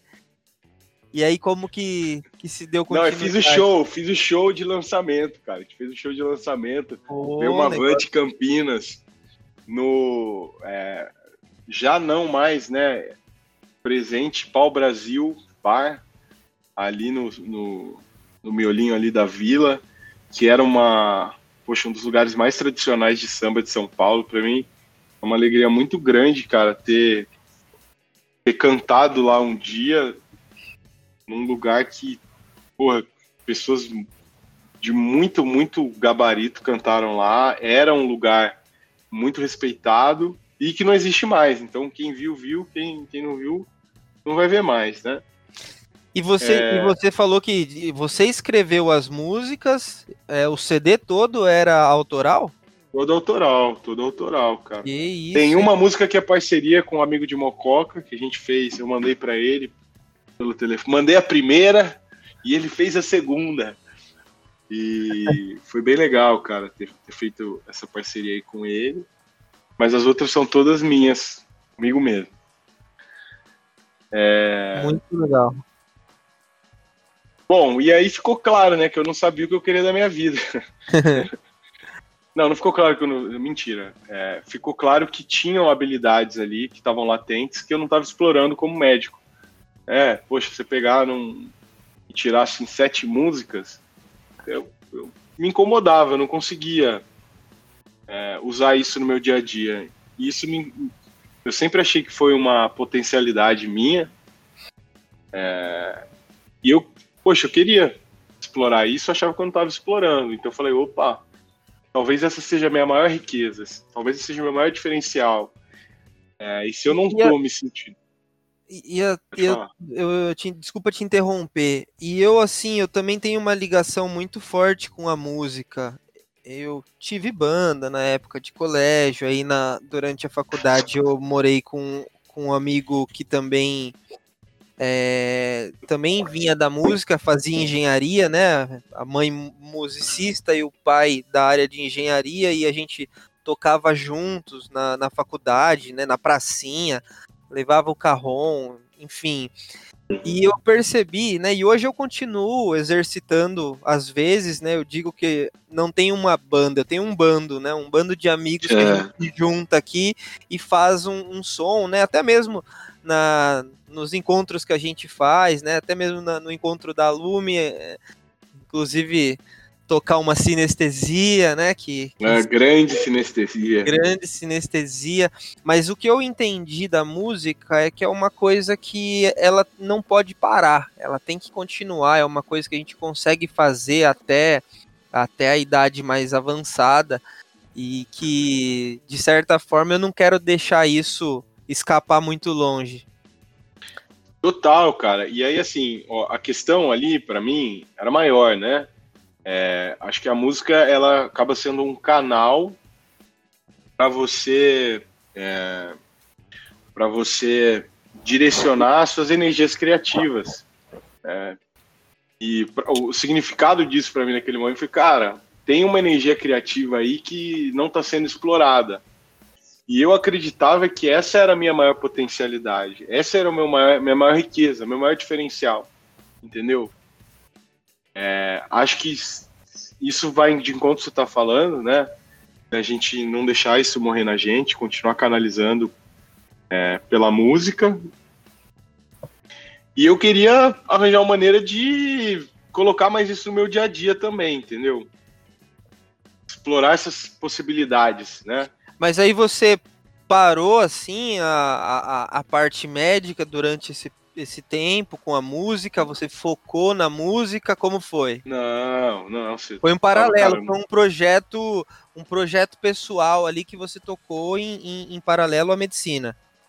Cara, na real, só teve um show, né? Depois não teve, o sucesso foi tão grande. Eu também não fui atrás, tava assim no. É, a trabalho, né? Você cantar e tal, não é uma coisa. Não é o baúba, né? Com certeza então, não.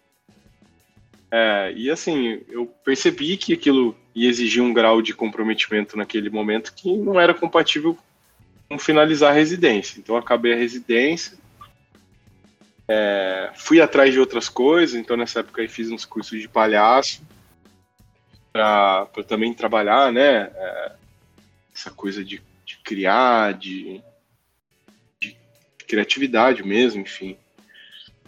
E... e como foi a, a história que você contou que queria fazer o que decidiu fazer o curso de palhaço na, na França?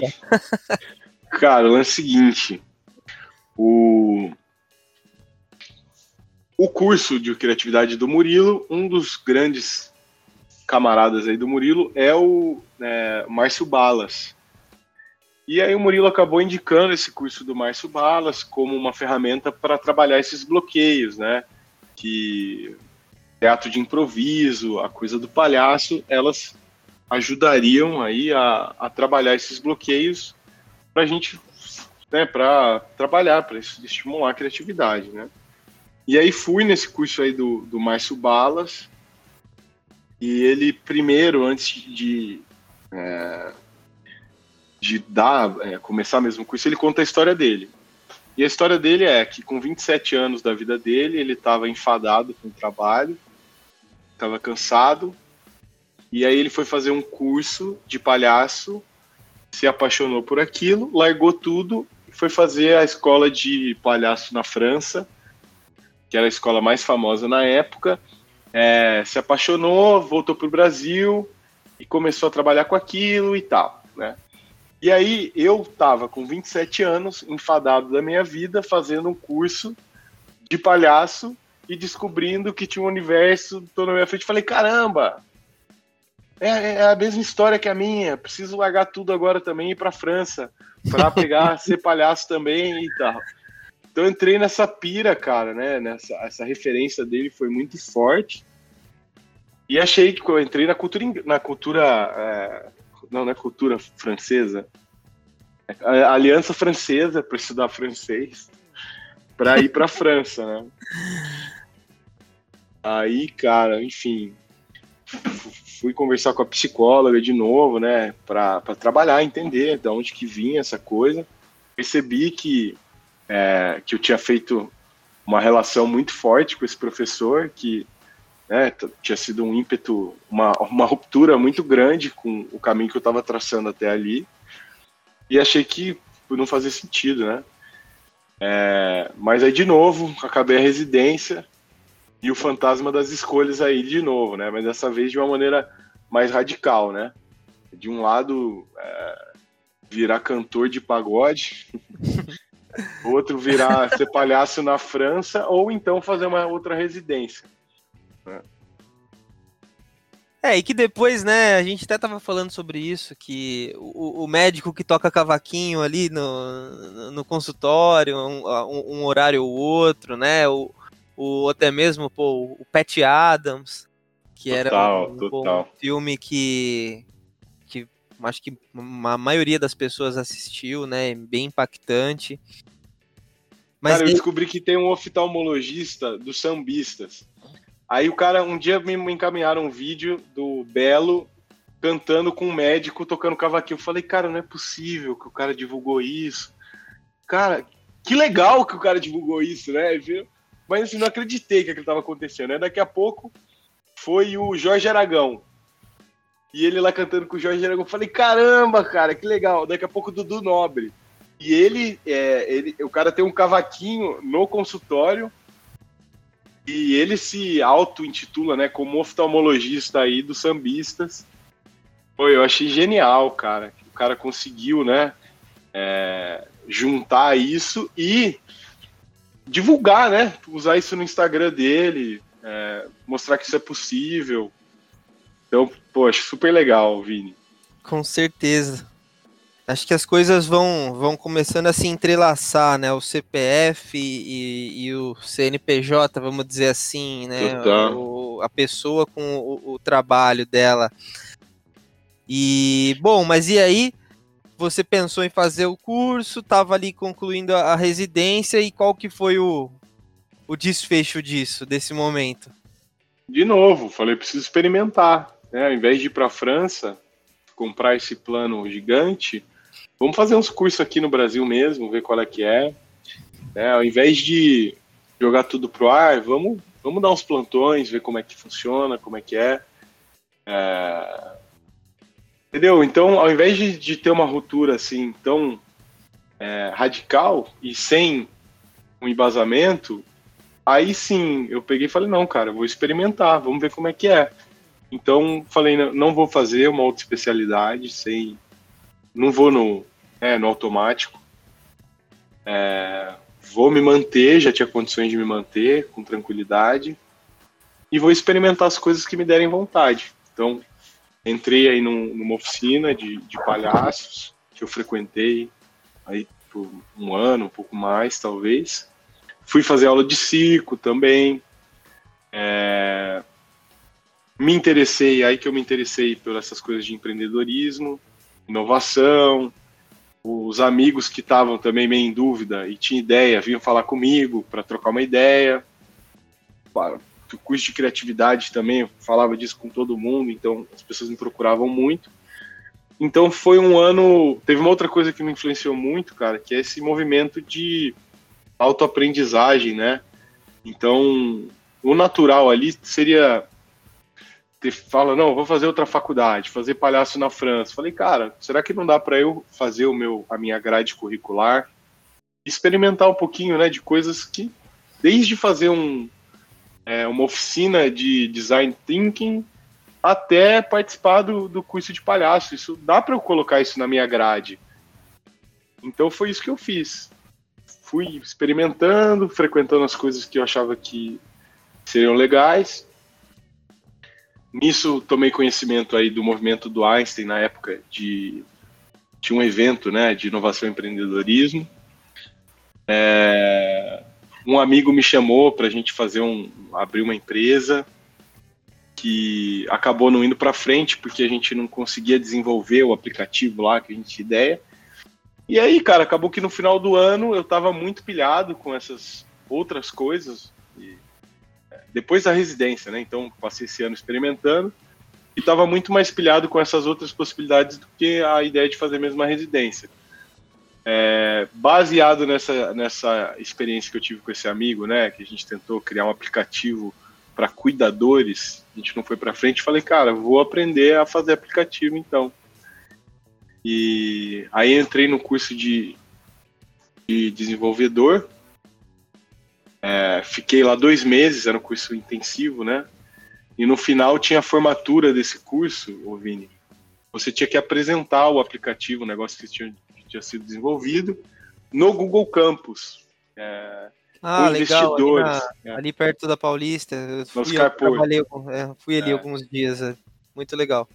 Então a gente apresentou o projeto lá para uma plateia, né, de vários tipos de pessoas, mas é, investidores.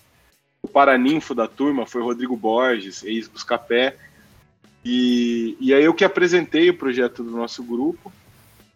Acabou ali o, a apresentação, cara a gente foi para um happy hour e veio um cara, encostou em mim, um cara com a camisa aberta assim no peito, e falou com sotaque muito carioca, arrastado assim, né? Ele falou assim: ó, Lucas, é, gostei demais é, da apresentação de vocês, a ideia fantástica. É, quero fazer uma reunião com você, com a sua equipe, o quanto antes. Assunto: business. E eu falei, caramba, cara. Ah, aceitei na vida, né? Fiz um curso Aí... aqui, dei asas para minha criatividade, me permiti, fiz o meu, o meu, a minha grade, virei desenvolvedor, apresentei no Google Campus e já tem investidor batendo na porta. Agora eu vou, vou virar o Steve Jobs, ninguém me segura. né? Ah, ninguém me segura. É, pô, foi uma euforia muito grande. Aí fizemos a reunião com o cara já na semana seguinte. Só história atrapalhada, cara, que tinha sido preso, que não tinha pagado a pensão. Caramba. Chegou o sócio seja, dele, Vini. Furada. Furada. Chegou o sócio dele e começou a falar das experiências dele. Era só coisa com corrupção. Só. Cara, eu falei, meu, não vai dar certo, né? E aí oh. passaram-se mais uns meses. É, a gente começou a, a se defrontar com os desafios da, daquele projeto que envolvia uma interface grande com, com o SUS, então uma dependência grande aí de, do governo e tal. Então acabou que a gente optou por não prosseguir com aquilo. E aí, de novo, eu me deparei, né? Eu falei, caramba, você é desenvolvedor, achei que é teu negócio, Passaram-se os dois meses, falei, cara, vou continuar dando os plantões aí, né? E aí, um belo dia, recebi um e-mail desse do diretor do curso de programação me indicando para uma startup. Né? Curiosamente, uma startup que eu já tinha visto na, naquele evento que eu citei do Einstein, né? que era Canguru.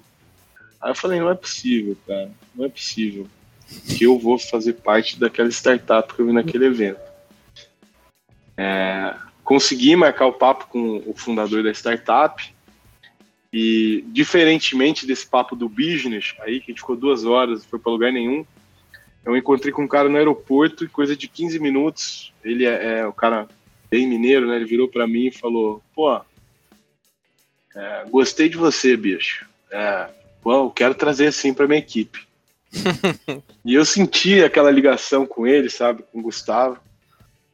É, saí, pô, saí correndo do aeroporto, dando pirueta de alegria. Falei, agora vou para a startup do Einstein, agora sim eu sou Steve Jobs.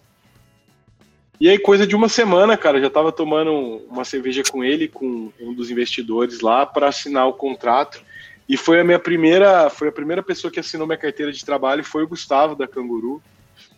É, a empresa tinha acabado de receber o investimento aí do Einstein. E aí, poxa, você falou, né, desses momentos de confirmação.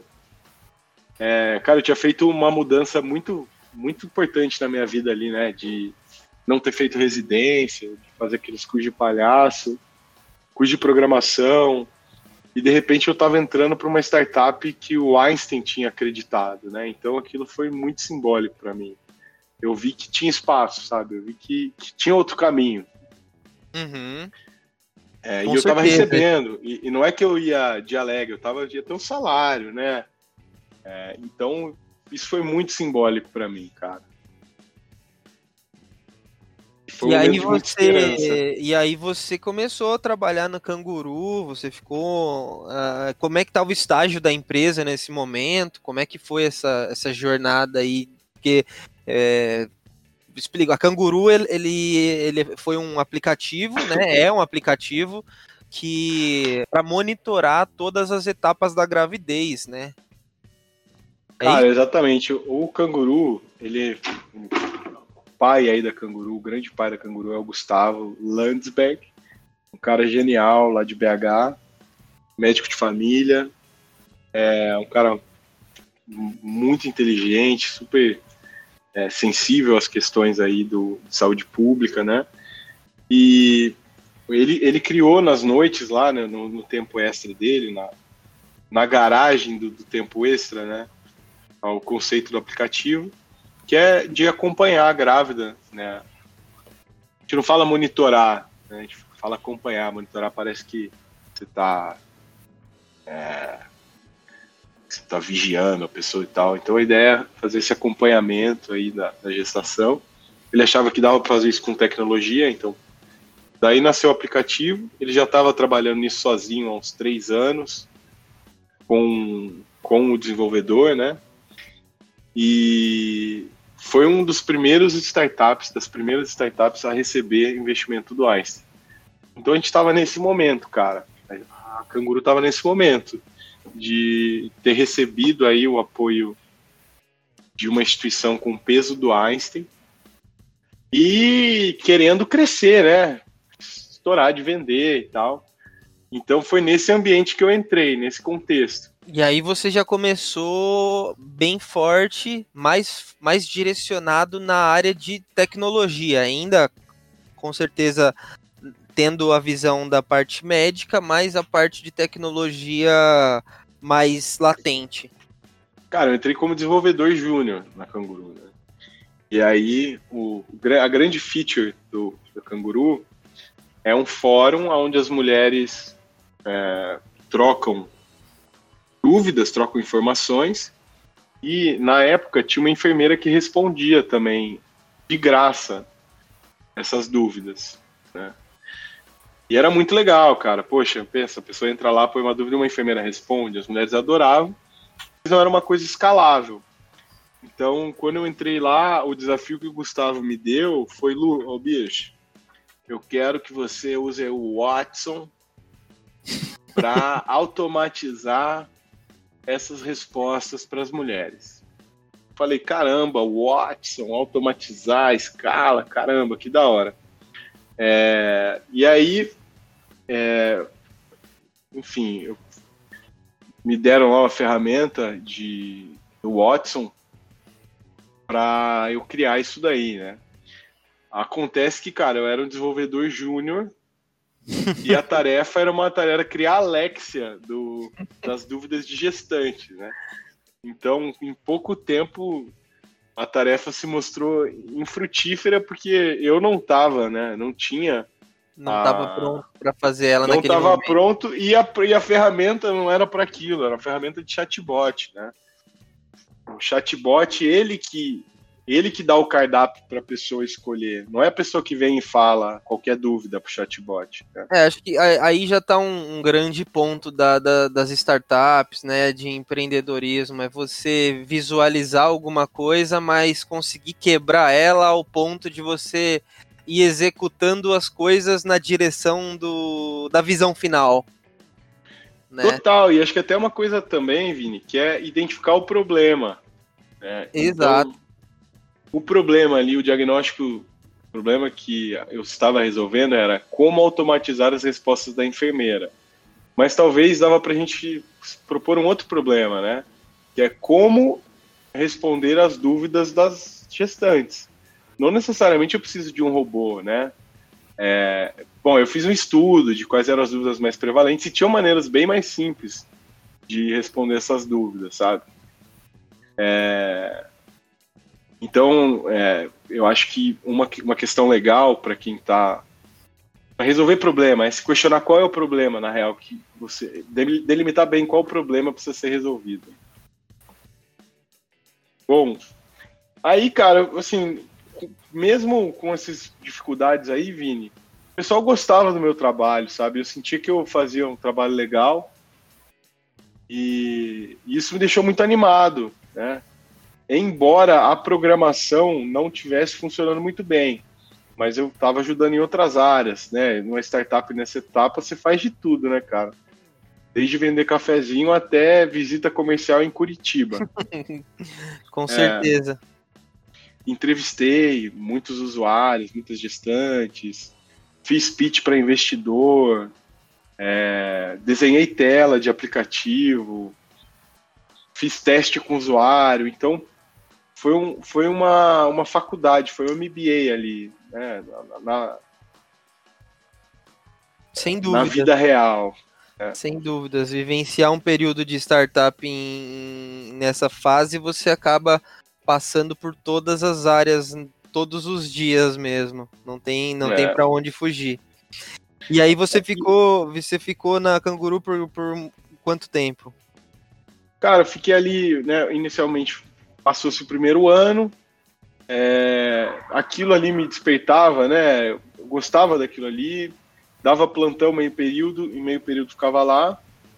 É, eu vi que eu estava mais propenso, ou seja, estava com dois pés, um pé em cada canoa, né? Mas eu vi que a canoa ali da, da canguru estava me chamando mais, né? Então, falei, cara, vou continuar assim, até que a vida me permita entrar de vez em uma das canoas aí e me dedicar somente a uma dessas atividades. E aí, com um ano de canguru, Vini, a, as coisas, a gente teve algumas dificuldades e o Gustavo me convidou para tomar conta da parte financeira, né? Aí eu, poxa, claro, uma honra. Fiquei muito feliz com o convite, com a confiança que ele depositou em mim. E com coisa assim de um mês, estava claro que eu não sabia, né, bulhufas de finanças. Eu não estava absolutamente capacitado para aquilo. E aí isso me motivou a estudar finanças. Então, é, fui estudar finanças no INSPER, fazer uma pós em finanças, que me ajudou muito, né, a, a dominar ali a, essa nova área que, essa nova missão que eu, que eu tinha recebido. E aí fiquei mais nove meses na Canguru. Então fiquei quase aí dois anos, quando eu, eu achei melhor, achei que estava na hora de mudar de áreas, né, de, de promover experiência. E aí aconteceu uma coisa muito legal também, que rapidamente, cara, surgiram vários convites para mim, assim que eu optei por sair. Então isso meio que encerrou um ciclo, né, uhum. de dúvidas que dava para seguir outros caminhos é, que havia outras possibilidades. que eu era que eu gostava daquilo, né? Que eu ia me encontrar mais nesses outros nesse outro caminho e que de fato sim que, que era possível, né? Porque eu já tinha traçado uma primeira startup, meu trabalho tinha tinha funcionado, tinha sido valorizado, tanto que já tinha outros convites na mesa e então aí sim, e já tinha experimentado, né? Não estava dando um tiro no escuro. E aí surgiu o convite, dentre um dos convites que surgiram, foi, foi o convite da Alume. É, foi meu amor à primeira vista aí com o pessoal. E aí eu coloquei, cara, a, a condição de me dedicar full time a, a isso, né? Pra, já estava numa situação que não estava conseguindo manter atualizado na medicina, então estava me deixando um pouco frustrado e também não estava entregando a altura na Canguru, de certa forma, né? Ao que eu dentro do potencial que eu vi, que eu enxergava que eu poderia entregar. Então eu coloquei essa condição que a galera prontamente acatou. Então, há um ano, né, tô full time aí na, na Lume e bastante satisfeito, bastante empolgado com os desafios, com, uh, com as realizações também que a gente teve nesse prazo. E, e feliz também de poder contar essa história para. Acho que pode inspirar muitas pessoas aí, né, que estão em dúvida, que. É... Não, com certeza. É, até para te cortar rapidamente, né? A gente já está aqui, acho que há umas belas duas horas conversando, né? E, e falando sobre coisas super legais. E com certeza quem está nos ouvindo até aqui já, já se inspirou muito. E, e, e, esse é só o começo de uma longa história né, de, de, de alume que a gente está construindo. E você. E você conta um pouco desse começo da Alume, acho que é até legal falar um pouco da, da visão, da, da missão, que, que inclusive foi o, o, o, Lucas que me entrevistou a primeira vez, né? Eu cheguei até o Lucas pela Alume também. Agradeço a ele por ter me aberto essa porta e hoje a gente está trabalhando junto, desenvolvendo esse, essa visão, esse propósito juntos. Mas fala um pouco sobre a Lume para quem não conhece e até um pouco desse começo aí para a turma. Cara, total.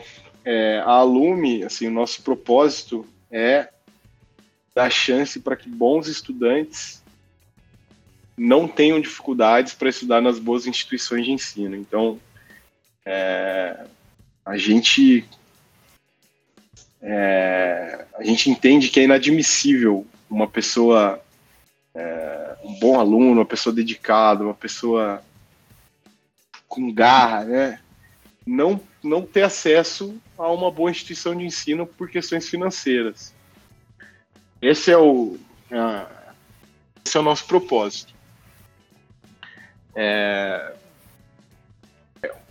e aí a gente, enfim, faz isso oferecendo financiamento estudantil para estudantes de medicina. Eu enxergo isso como é, é um investimento em pessoas, né, cara?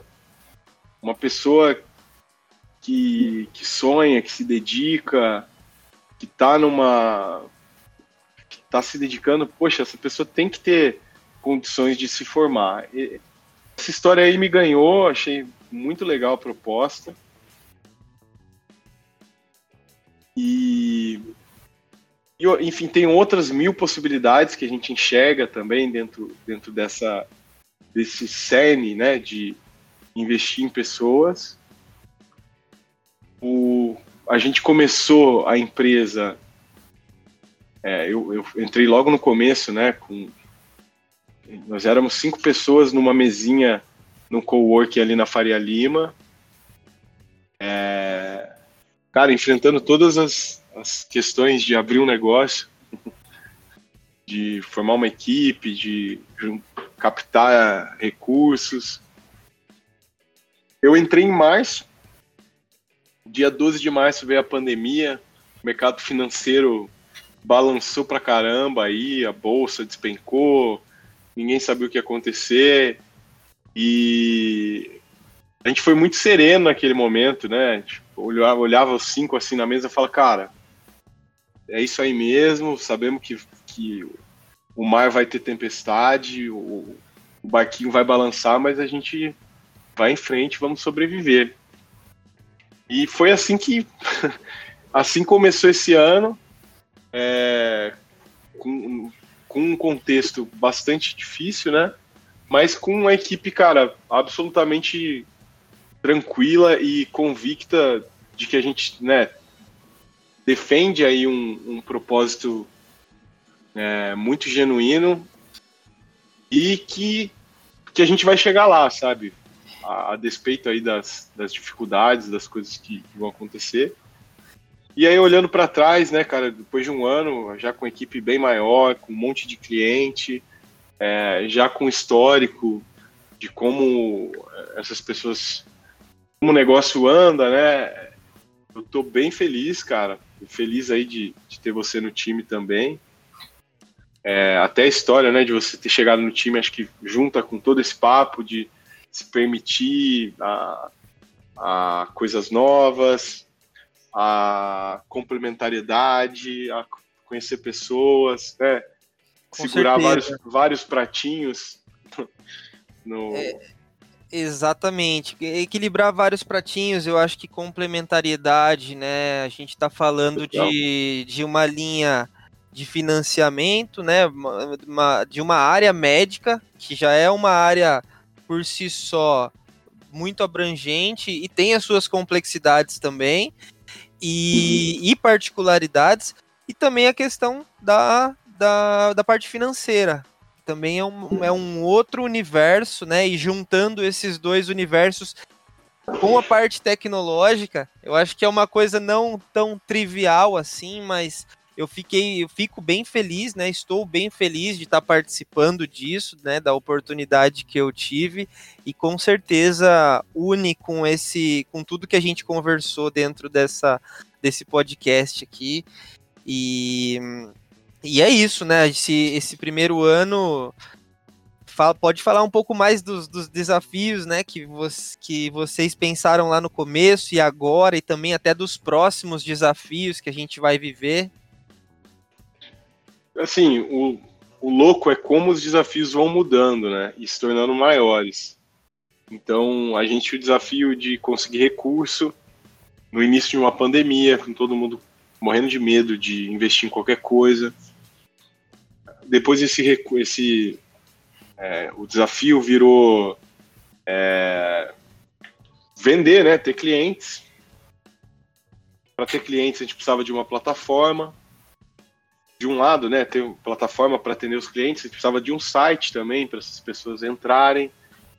Bom, agora já temos cliente. Cara, não estou conseguindo dar conta, precisamos de mais pessoas para essa equipe. Ah, cara, e como é que a gente vai registrar esses atendimentos? Precisa de uma plataforma, de um, de um CRM. Então, é, colocar esse filho de pé aí, né? É, é um leão a cada dia, é, sempre muda, né, Vini? Então foram vários desafios ao longo desse ano, é, sempre diferentes e cada vez maiores. É, mas é... só e, e para contextualizar, desculpa te interromper, né? Hoje a gente posso olhar para trás também depois de seis meses, você um pouco mais, né? E falar, pô, que orgulho de ter mais de 40 é, estudantes financiados em mais de 40 universidades, né? Talvez até nesses últimos dias aí já tenha até aumentado esse número. E pô, hoje a gente tem construído de fato uma representatividade, até mesmo na, na internet, né? O, o Instagram ali que está com uns, uns quase 18, quase 20 mil é, pessoas diariamente atentas ao, ao conteúdo que é gerado, né? A, a comunicação, pô, isso é um, uma coisa de se orgulhar bastante. É, eu, eu acho que no final do dia, é, você ter investidores que acreditam na proposta, você ter uma equipe que acredita também na, nesse propósito, engajada, e sobretudo você ter pessoas que fazem uso do que você oferece, satisfeitas, isso aí, é, cara, isso é incrível, isso é muito difícil de conseguir fazer, né? Você dá essa volta toda do investidor que investiu, uma equipe que faz, atende uma pessoa e essa pessoa sai satisfeita. Isso é gerar valor, né? Então, foi isso que a gente fez esse ano. A gente conseguiu encontrar pessoas que acreditam, é, criar um serviço, criar uma equipe, uma plataforma e atender pessoas que estão satisfeitas com o que a gente está fazendo. Cara, incrível para mim esse ano. É, fui um pouquinho palhaço, um pouco improvisador, um pouco médico, um pouco desenvolvedor em algumas, um pouco músico. É, então, é, os desafios, acho que dessa coisa de mudando cada hora, acho bem legal, né? Me sinto um pouco inspetor bugiganga aí, cada hora lançando uma, uma ferramenta aí do, da capa. É, não, não, não tem como não ser assim, um ambiente extremamente dinâmico, é, focado em solução mesmo, então a gente não está desenvolvendo, né? Uma startup nessa fase, ela tem os seus produtos, mas ela está sempre investigando mesmo, né? Um, um, criando uma bugiganga, né? Que vai se tornar um, um produto. Né? Pô, a gente vê aí empresas, é, por exemplo, como o Google. Vou dar um exemplo. A bugiganga né? não, né, Vini? O bugiganga não, né, cara? Não, pô, mas assim, não, não, não descredibilizando, entendeu? Mas todo, todo, todo produto ele nasce com uma ideia, né? Vamos fazer um comparativo aí, uma bugiganga com uma, uma ideia, né? Mas você estrutura ela de certa forma, para começar, né? Às vezes começa com um rascunho no papel, com uma conversa, não descredibilizando o início de um, de um, de um produto. Hoje a gente tem produtos estruturados e pensam, pensamos novos produtos, lançando, né? Prototipando eles e Total. até ele se tornar realmente um produto escalável, né? Que como, como a gente já possui. Total. Com certeza.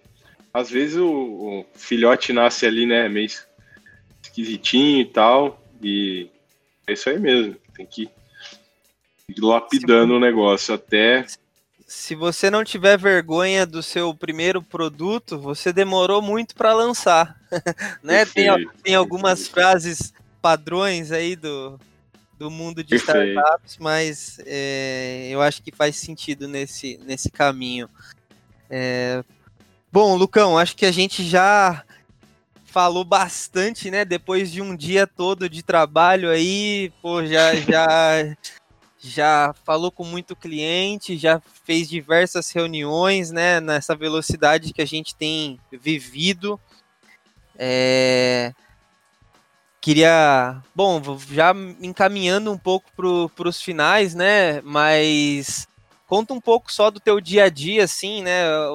Eu, vejo você em diversas frentes, mas acho legal mostrar hoje. Você falou de, de palhaço, de música, mas no teu dia a dia, assim, com, com, quais áreas você tem interagido, né? E aí a gente já começa depois também fazer um encaminhamento mais final aí, né? Já estamos quase cinco horas aí falando. Cara, é o seguinte, o meu dia a dia ele começa com de manhã cedinho eu gosto de fazer alguma coisa, atividade para me, me, me, energizar, né, para começar o astral, o dia. Então isso, esse para mim é o começo do dia. Aí a gente tem a nossa a nossa reunião de equipe, que é um ritual, né? Principalmente com essa questão de home office, ela marca que ali está começando, que eu estou em casa, mas que agora eu estou no trabalho ali é, é iniciado o ambiente de trabalho, de ver as pessoas, né, olhar no, nos olhos das pessoas que trabalham com a gente. É, claro que as interações, assim, a gente sabe, né, não é a mesma coisa, mas procurar ter também isso e não só fazer a, aquele amarrado do, do, que precisa, qual que é a ordem do dia. Bom, e a partir daí, cara, é freestyle, né? É, não tem uma rotina, cara, pra ser sincero. Isso varia muito, já variou muito ao longo desse um ano. Então, teve um período, por exemplo, que eu tinha que jogar às 5 e meia da manhã os cadastros no site, na plataforma, para a gente começar a atender ao longo do dia. Teve períodos que eu tinha que já começar a responder a galera que tinha mandado mensagem para a gente. Então é bem dinâmico. É, atualmente, né, eu tenho dedicado bastante tempo no treinamento aí do, das pessoas que estão chegando no, no time particularmente nessas últimas duas semanas, é, e com outras questões pontuais que aparecem do, de cliente, de comunicação, criação de, de, conteúdo. Eu participo bastante aí do Instagram também, da, da Lume. Então é bem dinâmico e não tem muito, muito padrão, não. Zona de conforto zero, né, Lucão? E recentemente agora tá tá até se lançando como TikToker, né? Já tem. Não, já tem dois. Não, vai. Tem, não tem pô, dois vídeos que... do TikTok, cara. O cara tá me chamando de TikToker. Ah, pô, quem que é, é, dois é maior que zero, né? Então, quem tem dois é, já é um. Já Será que tem futuro? Será que tem futuro? Cara, eu acho que tem futuro sim. Eu acho que tem futuro sim. E, e faz todo, todo sentido, né? Com empresas que trabalham com, com a internet como um principal veículo de acesso, como é o nosso caso, eu acredito que a gente tenha que tenha sim que estar em todas as plataformas, tudo com o seu tempo, mas para a gente se comunicar com os estudantes de graduação, é, estudantes que estão ali almejando cursar medicina, enfim, né, são estratégias que vão que vão ser através dessas plataformas, né? A gente não pode menosprezar hoje um, o TikTok, o Instagram, né? E, cada vez mais a gente vai cada cada qual com a sua forma mostrando conteúdos diferentes, né, que vão fazer as pessoas se apaixonarem cada dia mais pelo, pelo que a gente vem fazendo, né, e, e, mais do que isso também, né? Se tornarem clientes, né? E, e, que a gente possa. Acho que é interessante também a gente citar um, um acontecimento recente que, que dá até emoção, assim, dá bastante orgulho de ver sair do papel, mas que hoje já tem é, muitos estudantes, que é o que é o Alume Mesada. Até se você quiser explanar um pouco sobre, sobre, sobre o mesada, sobre a mesada, como que tem sido esses últimos, esses últimas semanas. Cara, o mesada é, um das, das da, dessas criaturas aí que a gente pôs no mundo, que pô, a proposta é muito legal de oferecer é, uma, uma mesada mesmo com valor customizável para estudantes de faculdade pública e bolsistas que o cara, então, resumindo, o cara recebe essa mesada até ele se formar e depois ele só paga esse valor de, depois de formado. É, existe uma lacuna muito grande para essas pessoas é, para se manterem na instituição de ensino, então a gente se deparou com história de gente que, estudante de medicina fazendo Uber, fazendo faxina, vendendo salada no, no semáforo, para juntar uns trocadinhos ali para pagar a, o aluguel, pagar a comida, o transporte. E com a pandemia, né, isso se agravou ainda mais, então é, a gente entende que muitas pessoas, graças à mesada, vão ter condições de acabar a faculdade com uma numa situação digna. Então está sendo muito gratificante para a gente é, levar isso adiante, né, e receber o retorno muito, muito grato, né, é, desses estudantes e, cara, e, de, e, cumprir essa missão, né, de bons estudantes em boas instituições, é, se, formarem bons profissionais e fazer a diferença lá na frente na saúde do país também. Muito bom. E, bom, até fazendo um link aí com o começo, né, que você falou há tantos anos atrás, né, de fazer um. Não sabia se ia fazer ciências sociais ou o outro curso ali, administração pública, né, eu acho que de certa forma a gente tem um impacto social, né? A gente é responsável por um impacto social, por essa e por outras iniciativas que, que virão. E acho que até te agradecer, né? Primeiro pela por aceitar o convite depois de um, um dia cansativo. É, a gente ficou aqui mais de duas horas falando.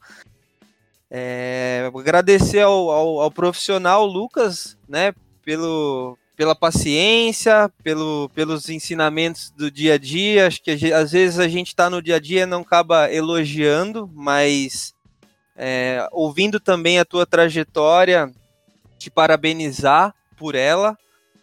E, e é isso, dizer que a gente tá, tá junto. E fala, por favor, também os seus contatos para quem nos ouviu até aqui. Se quiser te procurar no Instagram, no LinkedIn, bater um papo contigo. Porra, cara, obrigado aí pelas palavras. Achei que você falava que eu tava no arquivo confidencial. cara, valeu, obrigadão pelo convite, fiquei bem feliz. Acho que é, trilha de profissões, né? Escolhas profissionais sempre foram, como eu falei, né? Sempre foi uma grande questão para mim, sempre foi muito desafiador. Então, é, me identifico muito aí com o tema, com a discussão. Cara, é, obrigado aí pelas palavras né, sobre o trabalho. Tu também felicidade grande aí trabalhar com você, cara. Que porra, super dedicado e, e apaixonado e, e empolgado com, com o negócio, né? É, meus contatos, cara, tem o um LinkedIn, só procurar lá na, na página da Lume. Eu não vou lembrar aqui o, o, a barra do negócio, eu acho que é LC underline furt. LC underline furtado. É, tem meu e-mail também, fique à vontade aí, galera, para me dar um alô, lucas.alume.com. E, pô, desejo sorte aí e que as pessoas né, tenham. É... Cara, eu desejo que as pessoas experimentem para fazer as escolhas e se permitam desbravar as colônias que existem por aí. Bom demais. Galera, é... Lucão, tem mais algum ponto assim que você acha que a gente deveria falar? Alguma coisa que você queria também deixar de mensagem? Não, Vini, eu acho que tá bom, velho. Tá bom. Falamos bastante. Falamos bastante. Galera, para quem nos acompanhou até aqui, obrigado, muito obrigado mesmo. É... Se cuidem e nos vemos nos próximos episódios. Valeu, galera. Um abraço. Valeu, valeu. Deixa eu só ver como é que é o. Deixa eu pegar aqui o comandinho de sair. Vai jogar fora, hein, cara. Calma, jovem.